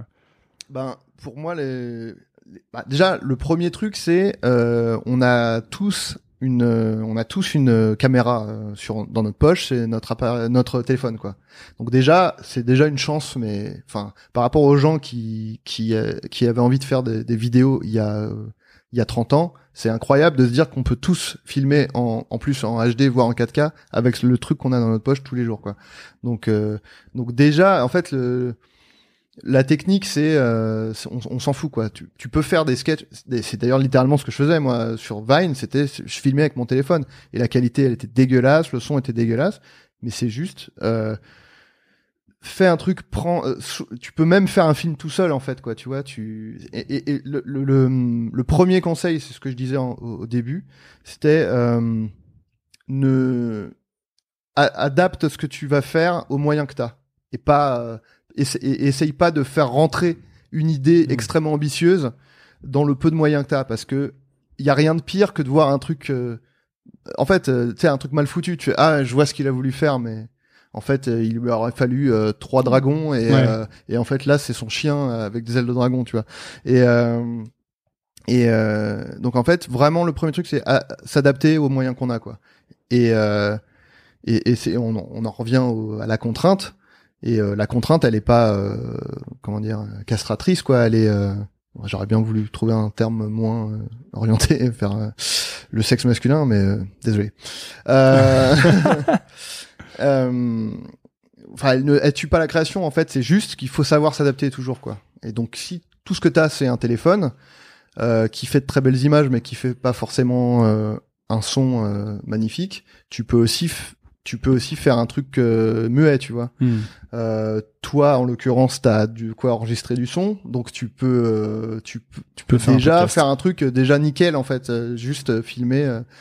Et, et, si t'as pas de lumière, tu te dis bah je vais plutôt filmer dehors parce que bon c'est il y a de la lumière naturelle tout le temps partout. Et en fait ouais c'est ça c'est si t'as envie de faire des trucs, il, donc faut faut pas avoir de d'ego euh, sur le truc quoi, parce que forcément, euh, je pense que c'est le, problème pour se lancer toujours, c'est euh, qu'est-ce que les gens vont penser, etc. Tu vois. Ouais, mais ça, mais en fait, moi je trouve que c'est encore une fois une chance incroyable, c'est qu'on a Internet maintenant, c'est-à-dire que, enfin, dans une certaine mesure, c'est plus simple, mais je veux dire, je, trouve ça quand même plus facile de de même à l'époque j'étais dessinateur je faisais mes dessins, je les mettais euh, sur mon site et euh, les gens disaient qu'ils aiment ou ils aiment pas, tu vois. Mais c'est mille fois moins intimidant que d'imprimer ces dessins et d'aller les montrer à des gens en mmh. face à face et qui disent ouais ouais bah, c'est ouais c'est pas terrible et tout machin c'est et du coup on a internet où on peut quand même avoir une certaine distance même si évidemment il y a quand même du harcèlement sur sur internet et que la foule sur internet peut avoir un effet destructeur mais bon, a priori, quand tu commences, tu, tu vas pas avoir un million de personnes qui vont te, te casser du sucre euh, sur le dos, quoi. Donc, euh, il y a quand même, on a la chance de, euh, on, a, même si on a peur de, de, de, montrer son taf, on le fait quand même de face, avec une distance qui est Internet, quoi. Donc, donc, ouais on, on, on- en fait, on a des moyens incroyables. à- à- tout le monde a les moyens incroyables de faire des trucs, quoi. De, de, de produire, de, de créer et tout. On a des moyens euh, fous, quoi. Genre dans notre poche. euh, Ouais. tu peux faire du montage sur ton téléphone, quoi. Tu peux faire un film juste avec ton- le téléphone que tu as dans la poche. D'ailleurs, c'est ce qu'ils font avec euh, iPhone en ce moment. Là, je crois qu'ils tournent des longs métrages. euh, Ouais, j'ai vu que Juste Gondry, euh, ouais. Gondry a fait un court métrage là. Je l'ai pas vu, mais euh, voilà. C'était un peu leur. C'était voilà. Et euh, c'était leur argument de, de vente, De euh, vente. incroyable et tout. Et quand tu, quand imaginons, j'écris un script, quand toi tu regardes un script, c'est quoi les, euh, parce que du coup tu as dû faire ça beaucoup beaucoup de fois, vu que tu as été directeur artistique. Qu'est-ce que c'est un peu les trucs euh, que tu regardes en premier, qui sont généralement des grosses failles, ou tu sais un peu les 20% qui, euh, si tu gères ces 20% là, les 80% du truc sont assurés, tu vois. Euh, pfiou, alors là, c'est c'est c'est compliqué parce que c'est c'est du cas par cas et surtout euh, surtout en humour qui est un truc tellement euh, tellement bizarre en fait l'humour. C'est-à-dire que des fois, enfin tu vois, tu peux toujours établir des règles euh, même en humour, tu vois. Mais des fois, t'as un truc qui va respecter aucune règle et tu sais pas pourquoi, mais c'est vraiment le, le truc le plus drôle que t'as jamais vu, quoi. Donc, euh, mais un script, euh, bah, je vais pas prendre l'exemple des sketchs euh, puisque c'était euh, c'était mon activité principale, mais c'est euh, euh, en fait il y, a un écueil à éviter, c'est en tout cas moi c'était un truc qui me qui avait tendance à me, me refroidir, c'était les sketchs où il y a juste la chute qui est drôle quoi. C'est-à-dire que tu t'as as 2 minutes euh, 40 de, de gens qui font un truc et puis la chute c'est bah en fait ils avaient pas de pantalon donc c'est marrant tu fais ouais j'ai quand même passé 2 minutes 30 à Mm. absolument pas rire euh, en regardant ton truc. Et il y a juste la chute qui est drôle tu vois. Donc euh, en fait il faut euh, le, le- sketch c'est quand même une une super euh, école d'écriture parce qu'il faut installer un univers et des gens et tout très très vite parce que t'as généralement 3 ou 4 minutes quoi.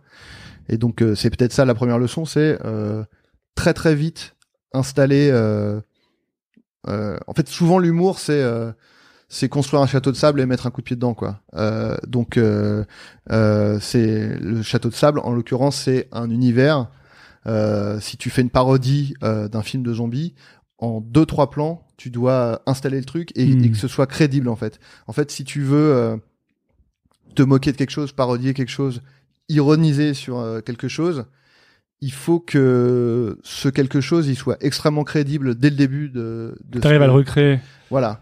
Euh, parce qu'en fait, euh, si tu fais, euh, si tu, si tu, ouais, en fait, si si ton truc est pas installé, euh, c'est c'est c'est foutu en fait. Enfin, Mm. tu vois, euh, si si si, euh, comment dire, si tu fais un, je sais pas, euh, tu fais un film de guerre euh, et que tu veux y, tu veux y intégrer un élément. Euh, disons euh, insolite et incongru qui va créer l'humour dans ton sketch ce qui est souvent le cas en fait en, en sketch c'est souvent il y a un truc et il y a un, un élément incongru qui, qui, qui intervient Il faut que la guerre soit crédible et bien faite, c'est ça? Voilà Pour que tu puisses créer le décalage. parce que sinon c'est juste euh, ouais c'est tes potes dans un jardin Ouais. a- avec un C'est- On a casque cramé que c'était pas la et guerre. du Et, coup, t'as t'as pas détruit un château de sable, t'as détruit un, tu t'as mis du, t'as rempli un seau à moitié avec du sable et t'as fait un vieux pâté tout pourri et t'as t'as marché dessus quoi. C'est ça marche moins bien quoi, c'est moins. Et euh, donc du coup, il faut euh, pour que ça marche, il faut que, en fait, c'est le, le contraste entre entre ce que tu vas apporter Hmm. et l'univers que tu que tu utilises, il faut qu'il soit le il- le plus fort possible quoi. Euh, bon, on va bientôt arriver aux questions de, Ouais. questions de la fin. Ouais. Euh, justement, avant, je voulais te, te parler d'un truc, c'est que tu dis euh, que en fait, t'as commencé pour toi à te trouver vraiment drôle au moment où t'as arrêté d'être drôle tout le temps. Ouais, c'est vrai que j'ai. J'ai entendu ça et j'ai trouvé que c'était intéressant. Bah ouais. Parce que j'allais te demander, en fait, j'avais plein de questions sur, mais bon, ça, moi, je peux faire durer le podcast 5 heures. Oh, hein, bah, ça, ça va. hein. Mais euh, j'avais plein de questions sur euh, l'humour et comment faire rire. Et notamment chez toi, il y a des choses qui reviennent beaucoup. Il y a le côté euh, enfin anti-héros, quoi, tu vois, Ouais. euh, qui revient beaucoup. Ouais, ouais. Et, euh, et mais je trouvais que c'était intéressant ce que tu avais dit et je voulais en parler un peu. euh. Bah, en fait, le truc, c'est. on, on a tous soit le souvenir de, de cette personne au lycée, soit on a été cette personne au lycée. C'est euh, celui qui essaye d'être marrant tout le temps, à tout prix, et qui te fait des blagues sans arrêt, etc. Et en fait, cette personne, elle est pas drôle, en fait.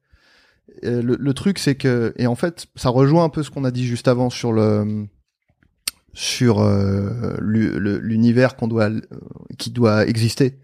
Et en fait si euh, si t'essayes d'être drôle tout le temps, en fait euh, t'es plus drôle parce que t'es déjà dans un t'es déjà dans une- un univers de blagues et tu vas juste remettre une couche de blague par dessus quoi. Donc en fait t'es il y a pas de l'humour il existe que euh, par rapport à enfin en gros euh, tu vas juste euh, tu vas mettre un nez rouge sur quelque chose qui est pas drôle en fait quoi Hmm. et, euh, et en fait si ta vie c'est déjà un énorme nez rouge et tu mets un nez rouge par dessus c'est pas très marrant quoi et euh, et c'est aussi une question de enfin tu vois le, le rythme c'est extrêmement important en comédie le rythme d'une phrase par exemple où euh, il faut euh, il faut vraiment bien euh, euh, bien bien penser comment tu vas raconter une blague ou tu vas mettre une pause à ce moment-là parce que comme ça les gens vont euh, peut-être penser à quelque chose. Et puis du coup en fait toi tu vas dire quelque chose qui va prendre le contre-pied de ce qu'ils ont en tête etc et euh, et en fait euh, c'est cette règle là du rythme je pense qu'elle peut s'appliquer à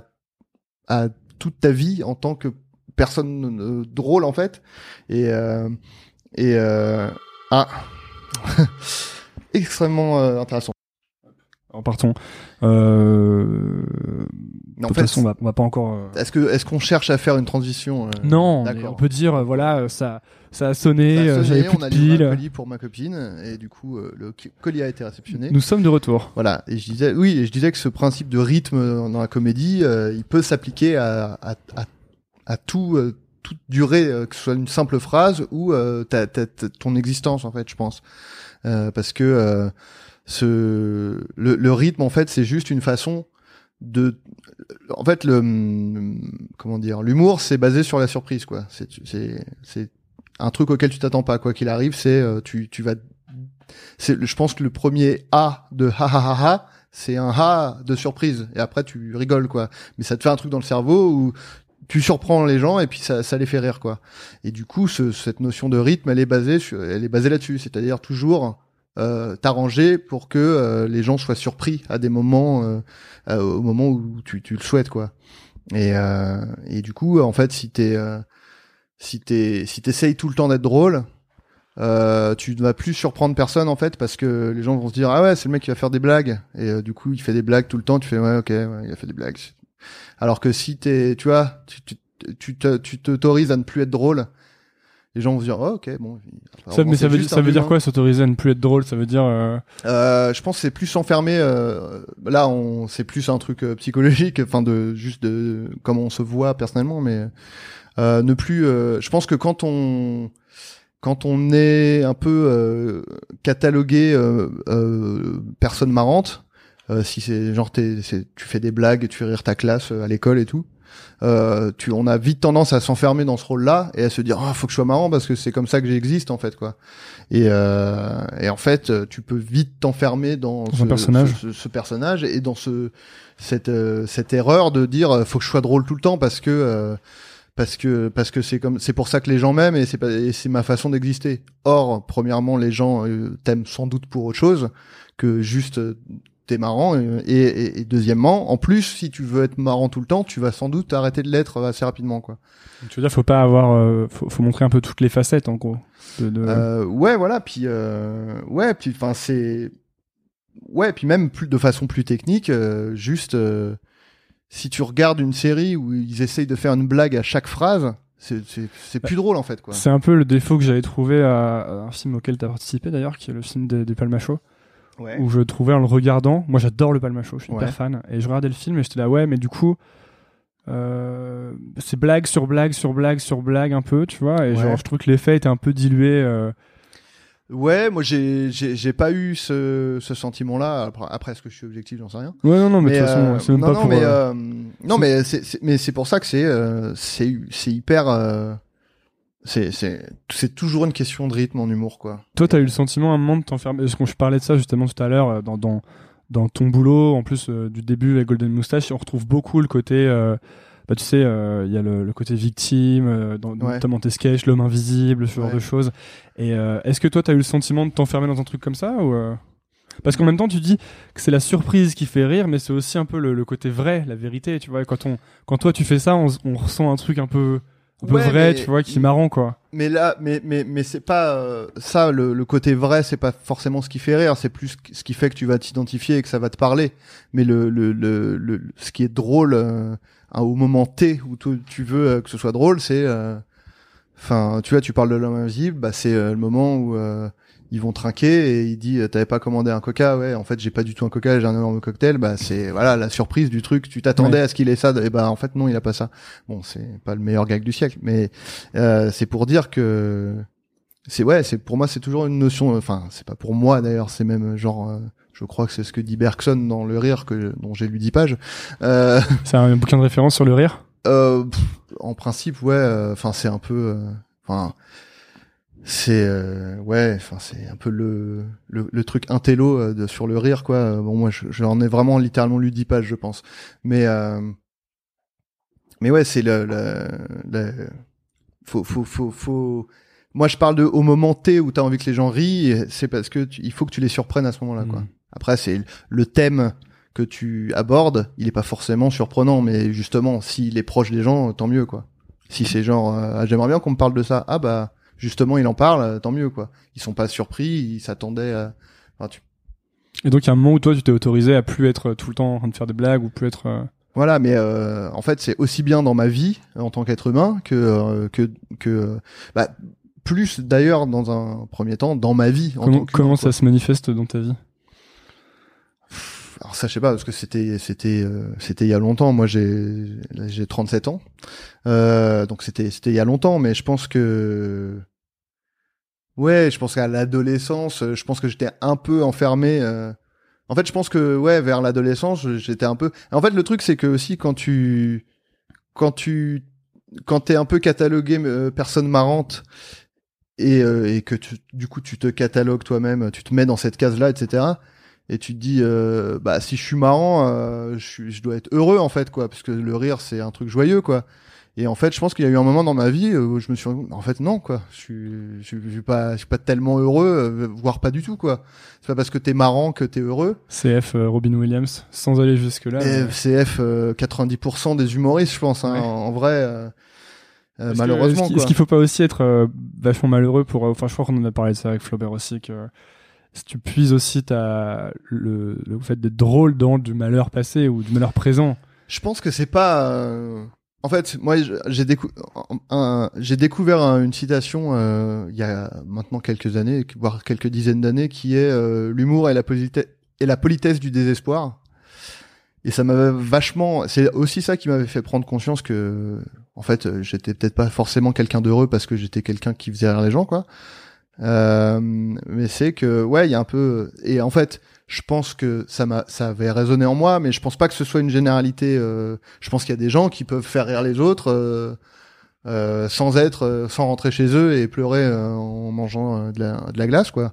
Je pense qu'il y a des gens qui sont j'imagine qu'il y a des gens qui sont très bien dans leur tête et dans leur vie et, et qui sont positifs et qui arrivent. En fait, je pense que je, je pense que c'est un peu un cliché de l'artiste modique de croire parce qu'en fait, on, dit ça de l'humour, mais on dit ça quasiment de toutes les formes artistiques du genre euh, si t'es triste, ça, va t'aider, quoi. Tu vois, on dit euh, un peintre, euh, il va, il va peindre. Et c'est juste que après, dans l'humour, c'est il y a un côté plus surprenant dans le côté ah putain il m'a fait rire avec un truc avec un truc triste tu vois mais je pense qu'on peut très bien on peut très bien être heureux enfin peut très bien être heureux ne pas être dépressif et être drôle c'est juste que euh, euh, si on en revient à la citation l'humour et la politesse du, la putain j'arriverai pas à le dire une seule fois bien La politesse. l'humour et la politesse du désespoir euh, qu'on attribue d'ailleurs à Boris Vian et je crois que c'est faux, c'est Georges Duhamel qui a dit ça. Euh, j'ai essayé, j'ai cherché longtemps d'essayer de trouver la vraie personne qui avait dit ça et je crois que c'est lui.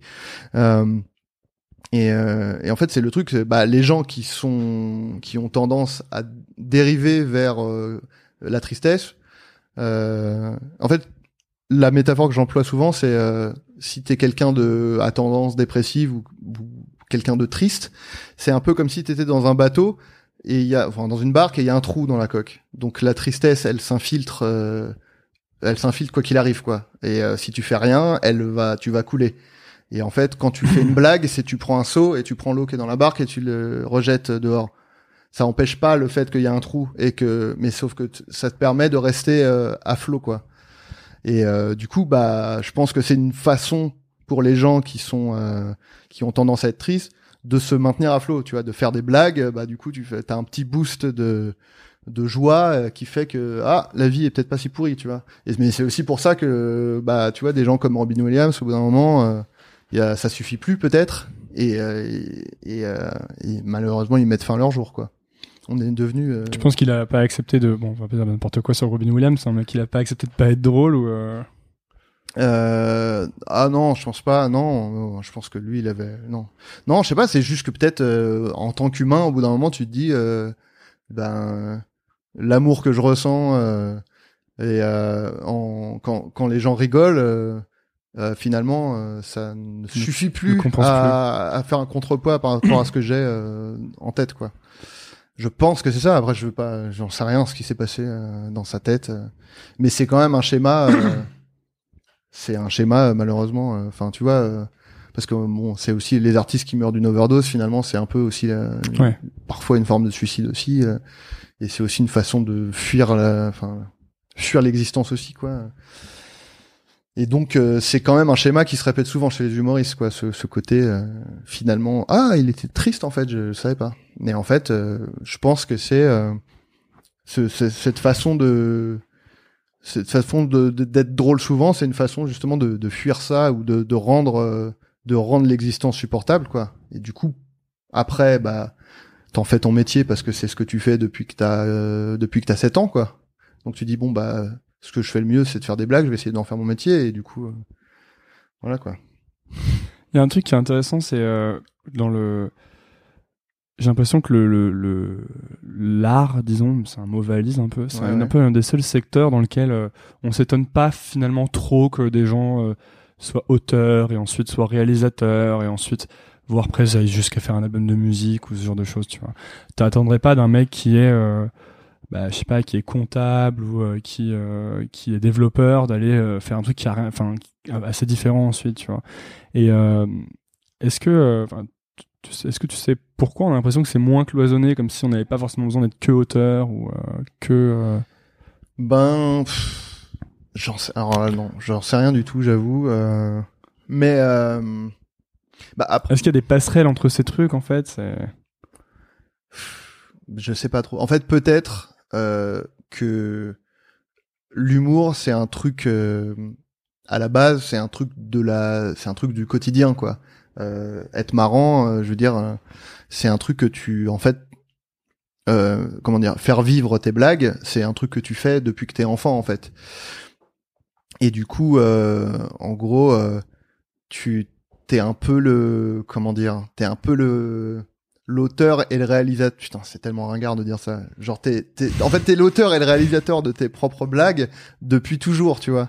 Euh, hmm. Et donc, du coup, euh, du coup, peut-être que les passerelles, elles se font comme ça. C'est genre, euh, ben, je, je pense à des trucs marrants depuis longtemps et ça fait aussi longtemps que je réfléchis à comment les rendre le, plus drôle possible ce qui s'apparente à de la réalisation ou de la direction d'acteur, etc. Donc du coup, euh, en fait, peut-être qu'inconsciemment, tu tu t'entraînes à, à, ces, à, à, à, ces différents mhm. postes-là. Mais je pense que c'est c'est euh, comment dire, c'est spécifique à l'humour, je pense. Je pense pas forcément que parce que parce que l'humour, tu fais des blagues tout le temps. Euh, tu fais pas des tu fais pas des des, des drames. Euh, enfin, tu fais pas des tragédies grecques. Euh, tu penses que c'était plus facile pour toi de passer de de, euh, de l'humour en illustration à l'humour même si ton boulot était pas que spécialement focalisé là-dessus. Mais... Est-ce que tu avais un syndrome de l'imposteur, toi, quand t'es arrivé, euh, que t'as commencé à être ah bah, même encore maintenant. Hein, ah ouais? bah, Moi, je suis... Euh, enfin, j'ai... Ça fait que 4 ans que je fais ça. Euh, et je... Enfin, ça va, je fais des trucs quand même... Enfin, tu vois, là, je j'ai j'ai tourné pendant deux mois. J'étais le personnage principal d'une série sur laquelle j'étais auteur. Euh, ce qui est Enfin, c'est un accomplissement, euh, c'est vraiment bien, c'est cool quoi. Il y a des gens qui cherchent à faire ça, euh, alors que ça fait euh, dix ans euh, qui, qui, qui font ce métier et qui sont même sans doute bien meilleurs que moi, enfin bien meilleurs comédiens que moi. et donc oui, moi le syndrome de l'imposteur, enfin tu vois, ouais, je l'ai plus sur la, le côté acteur que sur le côté auteur, parce que auteur, ça fait quand même, euh, comme je disais, moi j'étais déjà auteur de BD avant, donc ça fait quand même quelques années que je fais ça et après euh, être acteur, euh, jamais j'aurais pensé que je ferais ça et, et, et ça fait partie de, c'est une de mes activités maintenant et ouais j'ai vraiment un syndrome d'imposteur là-dessus et à chaque fois que quelqu'un me contacte pour me dire ça te dirait de jouer là-dedans, c'est une anomalie. Je me dis qu'est-ce qui qu'est-ce qui se passe? Pourquoi est-ce que quelqu'un a envie de me faire jouer dans un truc quoi?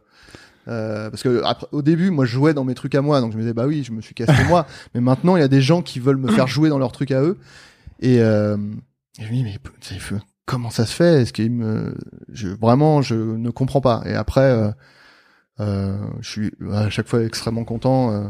Comment tu le combats ce, ce syndrome de l'imposteur? Enfin, tu fais un truc ou tu, tu te dis des trucs ou? Bah, en fait, le truc c'est que je me dis parfois, quand t'as pas confiance en toi, euh, le mieux c'est de te, référer à la confiance que les autres te font en fait. Euh, C'était le cas euh, quand j'ai commencé. Euh, Vladimir m'a fait confiance. Je me suis dit bon bah c'est un mec qui sait ce qu'il fait, il me fait confiance. Donc bon bah allons-y quoi, tu vois. Genre moi j'ai clairement pas confiance en moi, mais ce mec-là qui sait ce qu'il fait me fait confiance, donc mmh. allons-y quoi. Et puis c'est et euh, puis il y a un côté, bah, écoute, si tu me fais confiance, tant mieux. Et puis si c'est si c'est foiré, euh, tant pis pour toi, quoi. C'est t'avais qu'à pas me faire confiance, mais bon, généralement, c'est ça foire pas, quoi. C'est quoi les, les, les, prochains trucs, euh, enfin le, le, vrai, c'est quoi le gros accomplissement que t'as envie d'accomplir? En tout cas, le prochain sur la liste, vu que. Euh, bah déjà, parce que faire un, enfin être auteur sur une série et, et acteur une fois, c'est bien. Donc le deuxième accomplissement, ce serait de continuer à faire ça euh, peut-être pour une deuxième saison, une troisième, etc. Euh, parce que le, faire une fois, ça peut être juste une anomalie, euh, donc continuer à faire ça serait bien. Et puis moi, à titre personnel, bah déjà moi, mon vraiment un très gros accomplissement, ce serait de parce que ce serait de faire par exemple une série ou un truc un peu plus ambitieux que une vidéo de 4 minutes, mais un truc à moi quoi, parce que jusqu'à présent j'ai bossé en tant qu'auteur ou en tant qu'acteur sur les projets des autres et là, moi, le, prochain accomplissement, c'est, ce serait de faire un truc à moi, quoi, dont, je suis à l'origine et etc. quoi. Ton idée, etc. Mon idée euh, et faire les choses comme je veux, mais sur un truc euh, plus plus euh, plus ambitieux qu'une vidéo de 4 minutes, quoi. Bon, on arrive aux questions de la fin. Quelques petites questions qui, qui reviennent souvent. Euh, déjà, moi souvent je demande aux gens le livre qu'ils offrent le plus, mais je, je, me semble que tu lis pas beaucoup de bouquins. Euh, alors attends, est-ce que t'as pris ça dans un autre podcast Ouais, ouais, ouais, je, je, vole tout moi. C'est pas euh, You Made It Weird, de, non Non, alors ah. ça, ça c'est un truc qui revient assez souvent le coup du bouquin. Il y en a, y en a d'autres que j'ai. te mettre. Non mais que le que les gens sachent, je vole absolument tout. Hein, je n'invente rien. Non, non, mais en plus, non, mais je sais que j'ai déjà entendu cette ouais, Je suis grillé, ça y est. Non, non, mais c'était vraiment pas pour pour t'humilier. Hein, c'était juste. C'est une question, euh, j'imagine que beaucoup de gens en posent. Euh, du coup, non, je, je sais même pas si j'ai déjà offert un livre. Alors, le film que tu recommandes le plus Le film que je recommande le plus, euh, je peux en dire deux ou pas? Ouais, tu peux en dire deux. Euh, alors, parce qu'en fait, c'est il y a un grand écart entre les deux qui qui reflètera toute la complexité de ma Terminator et le voyage de Chihiro. Non, c'est 12 hommes en colère. Trop bien. Qui est un de mes films préférés. Euh, donc euh, pour le on va, pour le pitcher vite fait, c'est euh, en gros 12 alors 12 hommes en colère. Parce que voilà, ils sont extrêmement en colère parce qu'ils attendent le train et la SNCF non, je plaisante. Non, en gros, c'est c'est un c'est un jury de 12 personnes qui sont censées délibérer sur le le sort d'un d'un adolescent qui est accusé de, de meurtre. Et en gros, euh, tout le monde, euh, tout le monde est, veut le, le désigner, enfin le, tout le monde pense qu'il est coupable. Tout le monde veut dire qu'il est coupable, sauf un gars, ouais. Et euh, le mec dit bah attendez, on a quand même la vie parce qu'il va être condamné à mort. Et donc il dit on a quand même la vie d'une personne entre les mains. ça méritera peut-être qu'on en discute un peu.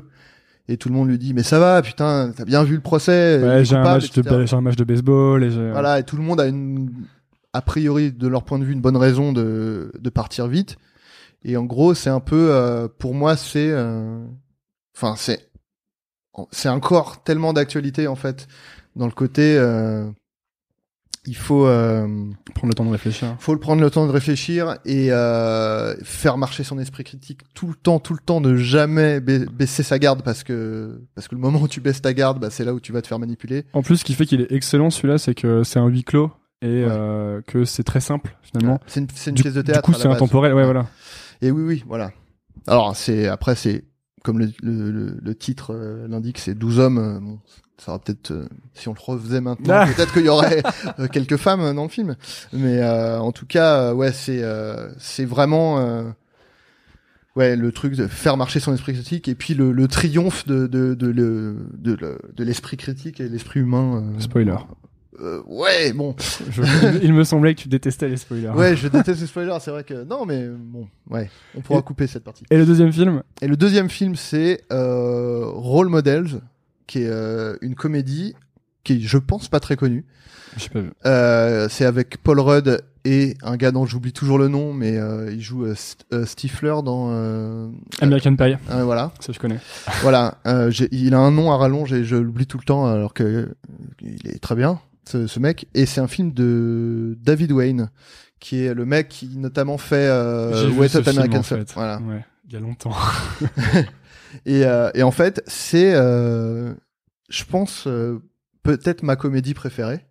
Et euh, en fait, David Wayne, c'est un mec qui, lui, à la base, fait de la comédie euh, un peu... euh, pas forcément très abordable, quoi. C'est un peu euh, perché, quoi. C'est, il a fait des films, un film qui s'appelle The Ten. Il a fait Wet Hot American Summer, qui... euh, euh, le film de base, c'est très bizarre, quoi, comme, comme type d'humour. Il fait de l'humour très bizarre, quoi. De, enfin, assez bizarre, quoi, de base. Et là, il a fait ce film-là. Alors, est-ce que c'est une commande? Je sais pas exactement. Mais en tout cas, le truc, c'est que du, au final, ça donne une comédie qui est assez euh, grand public. Mais on sent que euh, c'est euh, dirigé par un gars qui, qui, qui, comment, qui est assez pointu en humour. Et du coup, ça donne, euh, bah, un peu comme je disais avec les Simpsons, quoi, tout à l'heure. C'est un truc, euh, c'est grand public, c'est abordable, et en même temps, c'est, c'est vraiment très marrant. Il y a vraiment des, des, des blagues qui me font vraiment beaucoup rire. Et, euh, et ouais, j'a- j'a- j'a- j'adore ce film pour ça, parce que je pense que c'est justement un de ces- une de ces comédies qui peut, euh, qui peut réunir euh, beaucoup de publics euh, différents, quoi. Et qui, moi, me fait beaucoup rire. Je l'ai vu beaucoup de fois. Et aussi parce que le casting est vraiment Donc, Role Models. role models, voilà. Et euh, sur quoi est-ce que tu dépenses trop d'argent? Euh, alors en ce moment, les casquettes, euh, parce que voilà, j'en ai une sur la tête en ce moment. Et euh, en fait, je mettais jamais, jamais, jamais de casquette avant. Et puis j'ai découvert la forme de casquette qui m'allait bien. Euh, c'est-à-dire les casquettes un peu molles, euh, machin. Et euh, parce que sinon j'avais une tête de con avec une casquette, donc j'en mettais pas parce que ça me, ça enfin, euh, ça me faisait une tête de 50 cm quoi. Et puis voilà. Et du coup, euh, comme je trouve que ça me va bien et que j'ai un peu, comme je disais, j'ai tendance quand j'aime bien un truc à être obsessionnel. Du coup, j'achète beaucoup de casquettes. euh, donc bon, en ce moment, c'est c'est les casquettes quoi. Qu'est-ce que c'est une, c'est une question que je pose à la fin souvent, c'est euh, qu'est-ce que tu ferais si tu n'avais pas peur? Alors, contrairement à tous les autres invités, moi j'y ai réfléchi. Tu l'avais préparé. Euh, bah en fait euh, tout simplement je ferais du stand-up parce que euh, moi c'est comme je disais euh, quand j'étais quand j'étais illustrateur j'écoutais du stand-up et je me disais ah mais c'est trop bien j'ai trop envie de faire ça et en fait j'ai toujours très envie de faire ça sauf que j'ai la trouille de monter sur scène Euh, mais je vais le faire un jour mais euh, pour l'instant j'ai du mal à franchir le pas quoi donc si j'avais pas peur euh, de de me confronter au public euh, je ferais du stand-up c'est pas la difficulté d'écrire le spectacle, c'est vraiment de ou d'écrire les blagues, c'est vraiment de monter. C'est pas la difficulté d'écrire les, les blagues parce que les blagues. T'en en as fait, déjà écrites, déjà En fait, je, je note des trucs et j'ai déjà. En fait, je pense que j'ai déjà euh, au moins 5 minutes de stand-up euh, qui sont écrites quoi. Euh, J'ai vu un, un type que je suis beaucoup euh, qui était euh, qui s'appelle James Altucher, on en a déjà parlé sur ce podcast, Ouais. qui fait un podcast d'ailleurs aux États-Unis, dont je me suis pas mal inspiré. Et lui, il- pareil, il voulait absolument faire du stand-up, mais il avait super peur. Il a, je crois, il a 47 ans, un truc comme ça. Ouais. Il a commencé à faire du stand-up et là, il a carrément fait du stand-up dans le métro. C'est-à-dire qu'il allait dans le métro à New York, tout seul, avec une- un petit mec qui le filme derrière, et, il- et puis il fait des blagues comme ça. Ouais. Et il passe la journée, il fait toutes les lignes. Putain. Et au début, il est trop mal à l'aise, tout le monde le regarde. Et à la fin de la journée, il est, euh, il est chaud, quoi. Et les Ah gens ouais. se marrent, il leur dit Ouais, je, euh, j'ai commandé un Uber, ils m'ont envoyé ce, ce truc avec, tout avec vous tous dedans, enfin des trucs comme ça. et, et les gens se marrent, quoi. Ah ouais. Ouais, moi, je pense que j'aurais Moi, j'aurais du mal à faire ça dans le le courage de faire ça. Mais bravo à lui quoi. Ok, donc tu ferais du stand-up. Ouais. Et donc la dernière question, tu la connais sûrement, c'est euh, qu'est-ce que tu dirais à Adrien à 20 ans? Euh, et bah celle-là, je l'ai pas préparée en revanche, euh, il me semble. Mais euh, euh, je sais, ouais, je sais pas, je sais pas ce que je, ah, déjà qu'est-ce que je faisais quand j'avais 20 ans? Euh, non, en fait, je pense pas que je lui dirais de euh, de, de changer. euh, Enfin. Si peut-être euh, euh, ait des relations sexuelles, euh, peut-être, je dirais, euh, parce que c'est c'est bien. Et sinon, je non, j'aurais pas forcément envie de, de de lui dire quelque chose qui. En fait, c'est un peu le le côté retour vers le futur, quoi. Tout ce que tu vas faire, ça va entraîner une Effet papillon. une ouais voilà une une réalité euh, alternative. Et du coup, euh, si je disais quelque chose à mon mois de 20 ans, peut-être que je ne serais pas qui je suis maintenant. Et euh, je suis pas forcément ultra fan de moi, mais euh, mais en même temps, euh, je ça va quoi. Enfin, je je je sais pas si j'aurais, un- je sais pas en fait. Je non, je lui dirais euh, je lui dirais rien. Je lui dirais écoute. Non, je, je pense que je lui dirais rien en fait. Tu le regarderais? Je pense non, mais euh, ouais, je lui dirais rien parce que je pense pas. euh, ce serait trop. euh, c'est trop de. C'est trop de responsabilité quoi d'aller dire quelque chose à son soi de 20 ans quoi. Euh, peut-être juste, euh, je sais pas. Peut-être juste, je le regarderais et je l'observerais et, euh, et ça m'inspirerait le moi de maintenant pour euh, soit pour euh, mettre les choses en perspective dans ma vie, euh, soit euh, ouais, enfin, je pense que ce sera plus bénéfique pour mon moi de maintenant de me voir à 20 ans. Euh, peut-être de, ne serait-ce que pour voir peut-être le, le, le, le chemin Le parcouru chemin parcouru. et de me dire putain en fait je suis quand même pas si mal que ça à 37 ans parce que euh, Ouais, parce à qu'on- 20 ans j'étais ce gars On regarde toujours le chemin à parcourir et jamais le, le Ouais, chemin voilà. à parcourir. ouais. et euh, du coup je pense que je dirais rien voilà je ne- ou alors euh, je me ferais passer euh, en tout cas si je lui parlais je le dirais je le dirais pas que je suis le lui de, de 37 ans quoi Je sais pas s'il serait très dupe, mais Ouais, je sais pas je, tu vois si je mets euh, déjà j'ai une casquette déjà alors que j'en mettais pas à l'époque donc il se disait bah attends c'est impossible que ce soit moi il a une casquette et puis aussi les gens ne savent pas encore voyager dans le temps a priori. Ouais, voilà. et euh, ouais, voilà. Et euh, et euh, ouais, non, je sais pas. Peut-être je je, je, je sais pas. Je me ferais des, des vannes, je me moquerais de moi, tu vois, pour voir comment je réagis. euh, J'en sais rien. Eh ben, merci beaucoup euh, Adrien. Ben, d'être merci à toi. Nouvelle École. Euh, où est-ce qu'on envoie les gens qui euh, veulent savoir ce que tu fais ou qui veulent consulter ton travail ou... Eh bien, vous pouvez aller sur le site adrien.cool. Euh, qui qui qui est euh, en fait qui recense euh, tout en fait il y a mon il y a dessus il y a mon compte Twitter il y a mon compte il y a ma page Facebook il y a ma, ma enfin il y a des liens vers tous mes comptes euh, réseaux sociaux euh, un lien vers ma chaîne YouTube sur laquelle il y a rien mais il y a des playlists de, de trucs euh, dans lesquels j'ai joué ou des trucs que j'ai écrits et, euh, et voilà et un lien aussi vers mon portfolio d'illustration que vous pouvez aller voir aussi donc euh, adrien.cool car je suis cool Merci beaucoup Adrien. merci à toi Salut. Merci d'avoir écouté. Si vous êtes encore là, déjà, bravo. Ensuite, c'est peut-être que l'épisode vous a plu. Si c'est le cas, je vous invite à laisser un avis sur iTunes ou Apple Podcast. C'est ce qui m'aide le plus à gagner en visibilité. Pour cela, rien de plus simple. Lancez iTunes de votre ordinateur ou Apple Podcast de votre iPhone. Cherchez Nouvelle École, allez dans la section Notes et Avis et laissez un avis. Vous pouvez choisir le nombre d'étoiles. 5 est de loin mon préféré. Merci de soutenir ce podcast et à lundi pour un nouvel épisode. Salut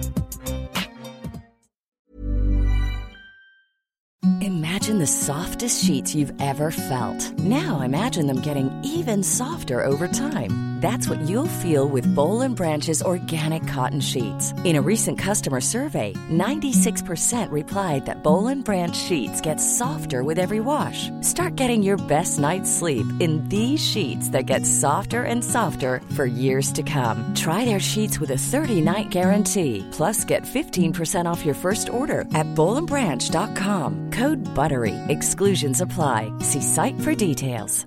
Hi, I'm Daniel, founder of Pretty Litter. Did you know cats tend to hide symptoms of sickness and pain? I learned this the hard way after losing my cat, Gingy. So I created Pretty Litter, a health monitoring litter that helps detect early signs of illness by changing colors, saving you money and potentially your cat's life. Pretty Litter is veterinarian developed, and it's the easiest way to keep tabs on your fur baby's health right at home. Go to prettylitter.com and use code ACAST for 20% off your first order and a free cat toy. Terms and conditions apply. See site for details. Hey, it's Paige DeSorbo from Giggly Squad. High quality fashion without the price tag. Say hello to Quince. I'm snagging high-end essentials like cozy cashmere sweaters, sleek leather jackets, fine jewelry, and so much more. With Quince being 50 to 80% less than similar brands. And they partner with factories that prioritize safe, ethical, and responsible manufacturing. I love that. Luxury quality within reach. Go to quince.com slash style to get free shipping and 365 day returns on your next order. Quince.com slash style.